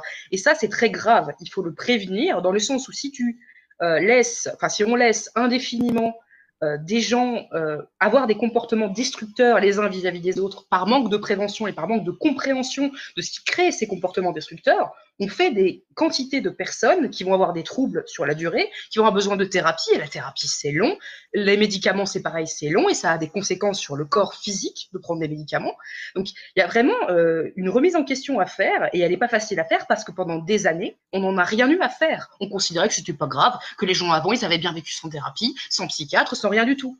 Mais aujourd'hui, c'est un enjeu majeur, parce qu'on se rend malade tout seul, euh, involontairement en fait. On n'est pas conscient, et je parle pas en termes, je suis pas obsédé de la pureté des gens qui doivent être purement bienveillants, extraordinaires, ça. Non, je parle vraiment du fait de dire, ok, là il m'est arrivé un événement grave, comment je le gère? Et ne pas avoir une réaction alexithmique, destructrice pour soi ou pour les autres. C'est ça la santé mentale. C'est être capable, quand on est confronté à quelque chose de dur, quelles que soient nos capacités de résilience et de, de conciliation avec euh, ce qui nous arrive, d'agir sans blesser personne et sans se blesser soi. Et c'est super important d'avoir une population où il n'y a pas d'une quantité de troubles exponentiels, parce que comme l'a dit Slash, on ne veut pas que les gens à qui on confie nos enfants à l'école, ils aient des problèmes psy, parce que ça fait peur aux gens d'une part, mais surtout parce que ça veut dire qu'ils peuvent avoir des réactions inappropriées vis-à-vis de nos enfants. On ne veut pas non plus la même chose euh, où que ce soit, parce que ça fait prendre un risque qui pourrait et je parle pas, euh, il y aura toujours des risques, mais je parle de euh, prendre un risque inconsidéré alors qu'on est conscient qu'il existe. Alors, nous a rejoint. Alors, il y a Familif qui nous a rejoint. Il voulait rentrer tout à l'heure, mais il n'y avait plus de place, donc on, va l'écouter. Familif, bienvenue à toi. Avec un avatar Bob l'éponge. Enfin, euh, plutôt de. ouais. Le nom ne revient plus. C'est quoi? C'est Craps? Non. Euh, c'est Patrick? Non, non. Je sais plus. C'est l'autre. C'est le dernier. Je sais plus. Celui qui joue de la flûte. Euh, c'est juste qu'aujourd'hui au boulot ça me faisait rire. Euh, j'avais des collègues qui, disaient non, euh, il va pas reconfiner, euh, ah. serait pas accepté par les Français. Ah bah voilà, belle analyse. qui est sûrement des gens qui regardent la télé d'ailleurs.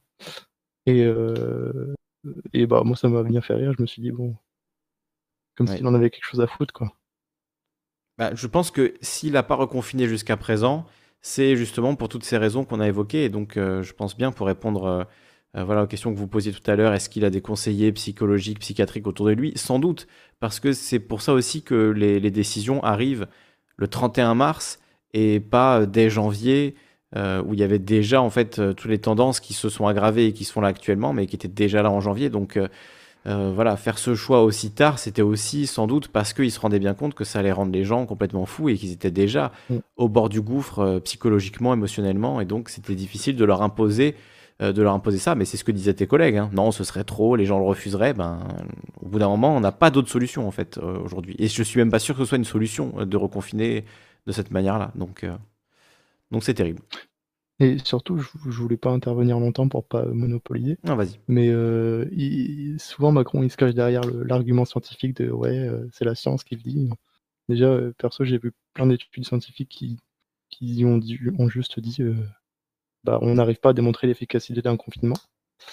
et autre chose, c'est que oui, il se cache derrière ça alors que. Alors, il y a une étude, il y a une étude, c'est l'étude de, de Ioannidis, non C'est celle-là que tu as lu? Ah, euh, je sais pas, j'ai juste jeté vite Parce que Diamond avait, avait regardé justement cette étude et il avait reçu euh, Lonnie Besançon, qui est un, mhm. un voilà, J'ai pas vu.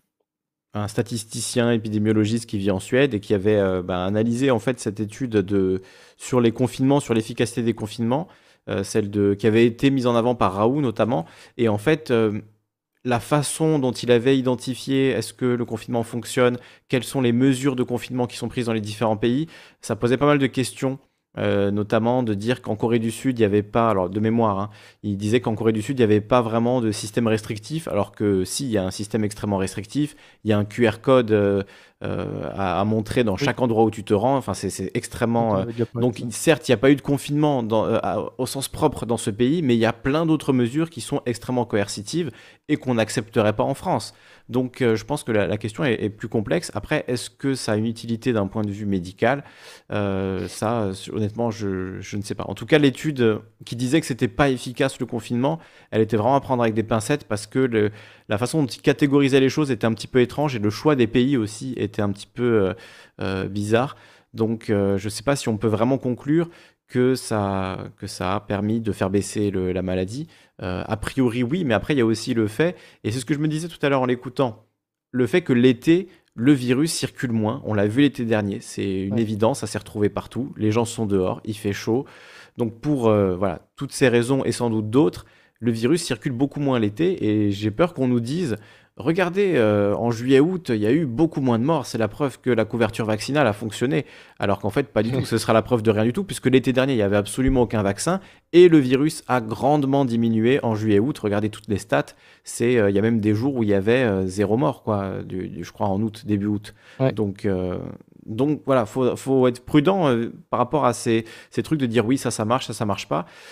comme pour le vaccin en ce moment en Israël, il y a des chiffres qui sont euh, qui donne envie, mais quelque part, est-ce que c'est vraiment euh, grâce au vaccin? Est-ce qu'il n'y a pas d'autres mesures, etc.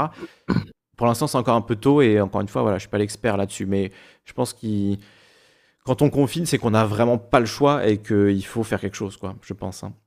Parce que là, finalement, les seuls lieux de vie qui étaient encore ouverts au, grand, au public, c'est-à-dire les écoles euh, et certaines entreprises, bah, c'était là où le virus se transmettait massivement et où les gens le ramenaient dans leur famille. Donc, clairement, c'est aussi le fait de, se retrouver dans les transports, dans les écoles, dans les entreprises, qui fait que le virus a continué à circuler. Donc dans une certaine mesure, le confinement ralentira la circulation, mais est-ce qu'il n'est pas trop tard? C'est aussi ce qu'on peut, ce qu'on peut se dire. Ouais, bah je te je, je recheckerai les études. Et ouais, il faut regarder tout ça. En... en, admettant que le confinement ait un effet, euh, je me dis le, le, plus logique ça aurait été de confiner tôt Mmh. Et quand tu te quand tu te bacs derrière la science, tu te dis euh, la science, elle dit plutôt qu'il faut au plus tôt tu prends le truc, c'est logique. Au plus ah oui, bien sûr. Enfin, au mieux tu fais quoi. Complètement. comme en Chine.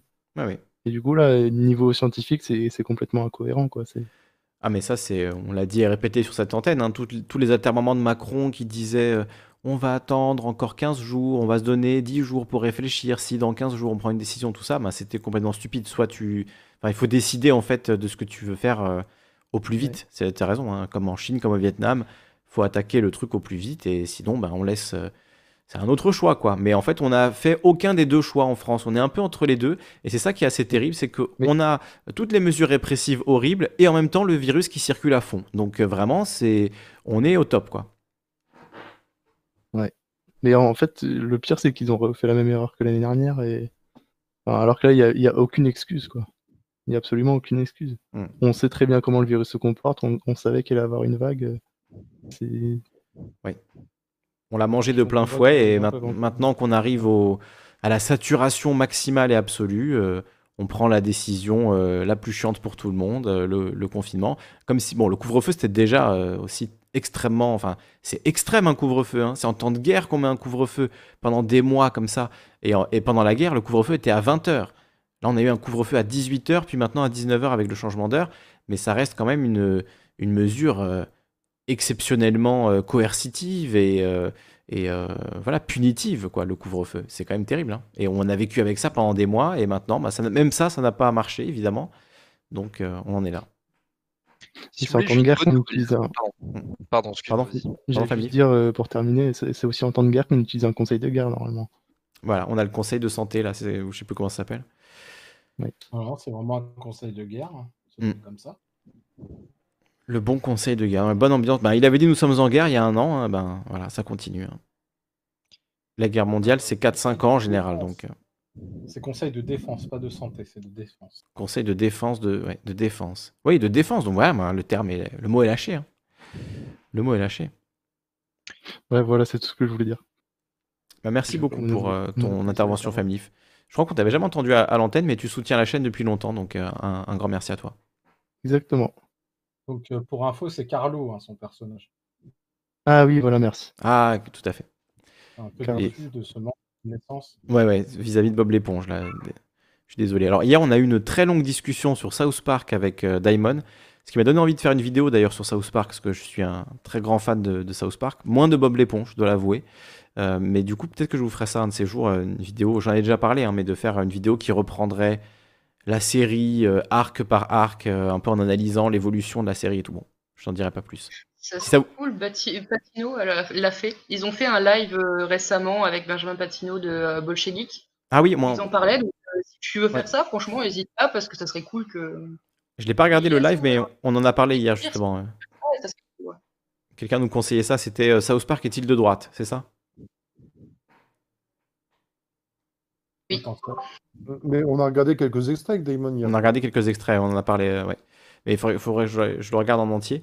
Euh, mais en plus, voilà, je, ferai relire tout par l'ours parce que c'est un fan de South Park, je l'ai bien compris hier. Euh, voilà. C'est pour ça qu'on a pas mal de références communes. Monsieur Manhattan et South Park, ça fait déjà beaucoup. Donc, donc je te ferai relire le script si je fais une vidéo là-dessus, l'ours, hein, t'inquiète pas. Ah, t'inquiète, si t'as besoin de sources, j'en ai. Avec plaisir. Slash. éventuellement une bonne nouvelle. Ah. Eh bien, les bonnes nouvelles, voilà. Alors, on a parlé tout à l'heure du fait qu'il y a des gens qui étaient potentiellement pas équipés euh, en informatique, etc. Donc, euh, j'ai mis dans le, dans le channel chat fait un lien vers euh, le site d'une recyclerie qui est à Brest, qui a développé un modèle que j'aime beaucoup. La recyclerie, c'est un peu d'air avec R et tout simplement la lettre R.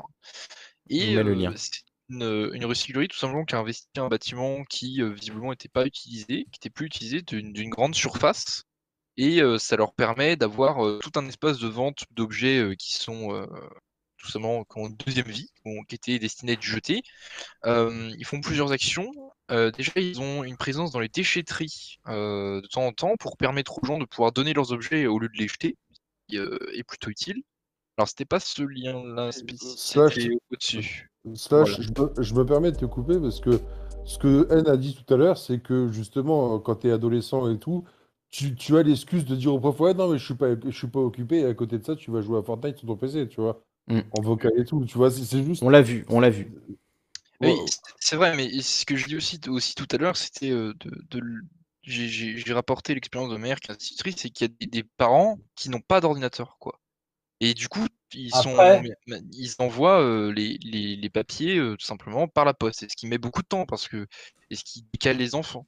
et, cette association a, un truc qui est plutôt pas mal, c'est de donner des, un kit d'ordinateur complet. Donc, ils récupèrent des stocks d'entreprises qui sont plus utilisés et il les remonte et il monte tout un, un kit quoi, qui permet aux gens d'avoir quelque chose. Et ça, ça a permis à pas mal d'enfants sur Brest d'éviter de, se retrouver dans la situation où ils sont complètement coupés de leur école pendant les confinements. Et ça permet aussi de ne pas devoir se déplacer quand tu dois faire des, des, requêtes à différents organismes publics quand bah, tu n'as pas d'ordinateur.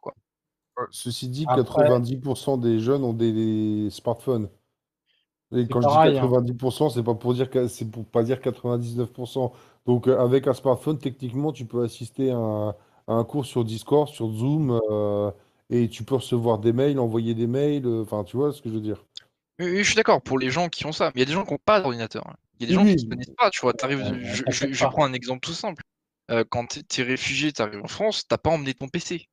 mais... il y a un moment où, mais là, en fait, des cas exceptionnels.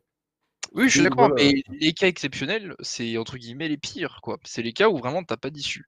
Et moi, je trouvais qu'ils ont une solution qui est assez, assez saine parce que généralement, les, PC qui sont issus de, de l'eau d'entreprise sont souvent détruits, mine de rien. Et là, ça permet une alternative, ça permet d'éviter de détruire des PC qui sont en état de marche, quoi, qui fonctionnent très très bien, et ils ont une deuxième vie. Et bon, je trouvais une, une initiative assez intéressante et qui serait potentiellement développable dans beaucoup de, de recycleries qui ont le même modèle. Et voilà, je trouvais ça intéressant. Je vais faire l'avocat du diable, mais si tu es à ce point-là, pauvre ou réfugié en mode galère et tout, bah, tu auras beau avoir un PC, tu la trouves où ta connexion Internet? Il y a aussi des gens, juste des, familles euh, précaires qui n'ont pas les moyens, qui sont chaque mois au centime près, qui ont un vieil ordinateur familial qui peut lâcher à tout moment, tu vois, qui finit par lâcher, ils n'ont pas les moyens de s'en racheter un. C'est bien qu'il y ait des solutions aussi pour... Euh, voilà, il y, a, de plus en plus de gens précaires en France. Pense à tous les gens euh, qui étaient en formation dans des domaines qui ont été complètement fermés depuis un an, comme par exemple l'hôtellerie-restauration. Euh, tu as 20 ans, tu es en train de te former en hôtellerie-restauration, t'as pas d'argent pour X ou Y raison, il euh, y a des gens qui sont orphelins, des gens qui ont des familles qui peuvent pas les, aider financièrement, donc il y a des gens pour qui c'est très compliqué. Et on te dit, ok, tu vas faire tes études, mais tu ne pourras pas être apprenti, donc tu n'auras pas de... Tu comptais sur un salaire que tu n'auras pas, tu te retrouves vraiment... Euh, euh, très vite euh, en fait dans le dénuement. Donc c'est bien qu'il y ait ce genre de solution euh, comme la, recyclerie dont tu parles. Crax nous parle d'une recyclerie aussi à Ajaccio parce qu'on est on est corse avec Crax. Donc il y en a une qui s'appelle Recycordi Initiative à Ajaccio. Donc et j'imagine qu'il y en a partout en France des recycleries, des, des points de réparation où on peut essayer de, de, faire vivre certains objets un peu plus longtemps parce que malheureusement aujourd'hui on sait bien qu'il y a l'obsolescence programmée, il y a le fait de céder à la mode et de vouloir acheter quelque chose de nouveau alors qu'on peut réparer euh, l'ancien euh, relativement facilement et pour pas, très cher, même si les marques euh, essaient de s'y opposer au maximum. C'est possible, donc il faut mettre en avant ce genre d'initiative. Je pense que c'est quand même une bonne initiative. Ce qui est très intéressant, c'est que c'est un modèle en fait qui allie énormément de, de bonne déjà, c'est quelque chose où, quand vous êtes bénévole dedans, alors je tiens à mettre un gros disclaimer, je le suis pas, j'ai, pas travaillé spécialement dans ces trucs j'ai travaillé sur un projet, très précis avec eux, sur une problématique qu'ils avaient et qu'ils n'arrivaient pas à régler et en tout cas, tu apprends de ce que j'ai pu, en tout cas de mes discussions avec ces gens-là, j'ai pu tirer une chose importante, c'est que, en fait, quoi quoi que tu fasses, tu apprends toujours des trucs.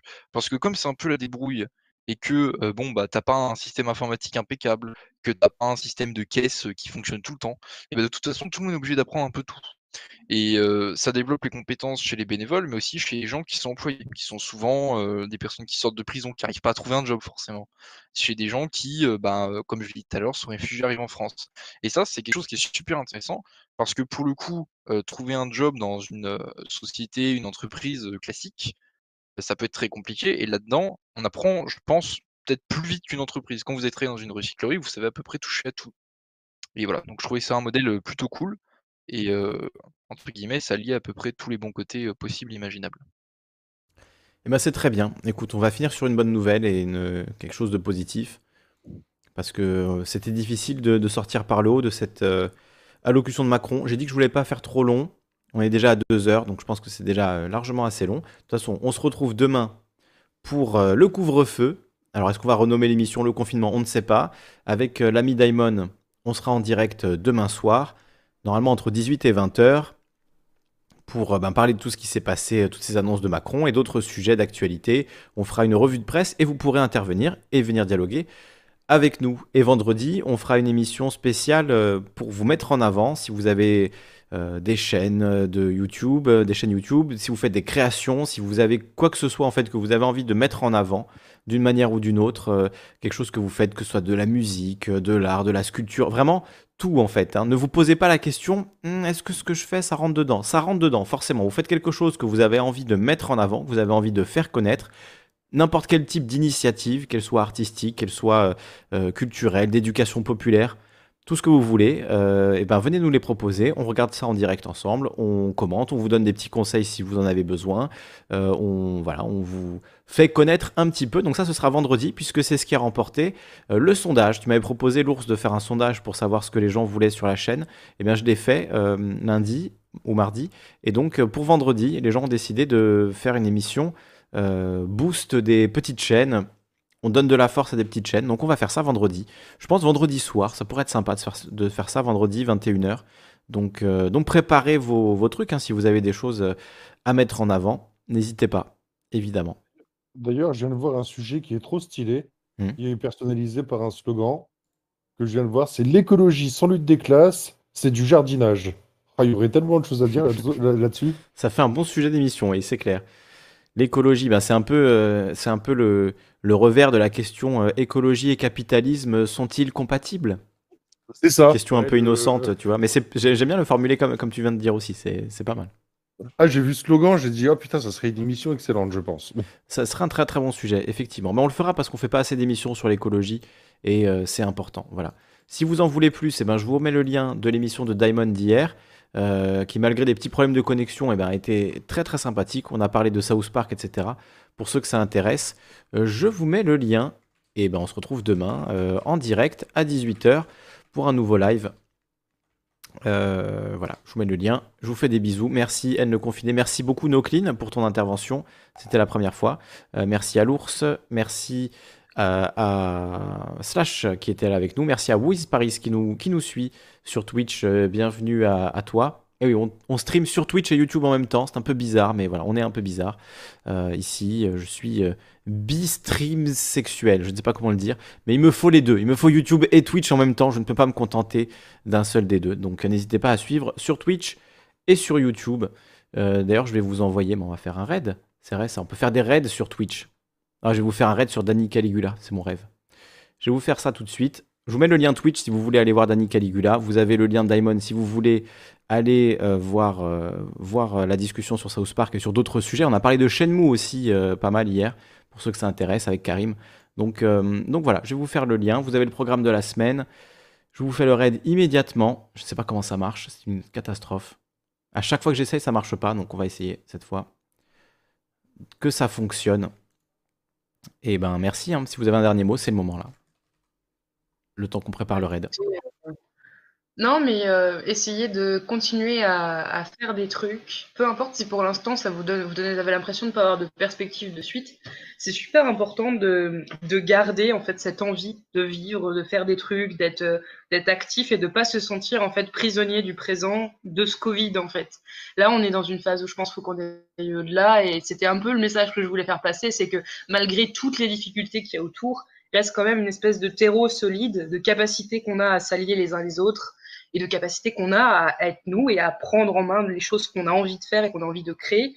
Et, euh, voilà, euh, je, voulais, je voulais aussi encourager ça face à ce discours qui est quelque part euh, ubuesque. On a encore nos, nos potentiels. On n'est pas, on n'est pas impuissant et il faut mm. pas l'oublier quand on entend ce genre de bêtises. Bah, parfait. Je, n'ai pas mieux à dire. C'est parfait ce que tu viens de dire. Et justement, si vous avez des initiatives, des choses que vous êtes en train de faire, N'hésitez pas à venir vendredi, on en parlera vendredi soir 21h, on discute de tout ça ensemble et on, vous met en avant et on les fait connaître et on vous aide à, développer vos projets, vos idées, vos initiatives. Donc euh, super, conclusion parfaite. Encore une fois des gros bisous, à très bientôt. Et voilà, à bientôt, tout simplement. À demain.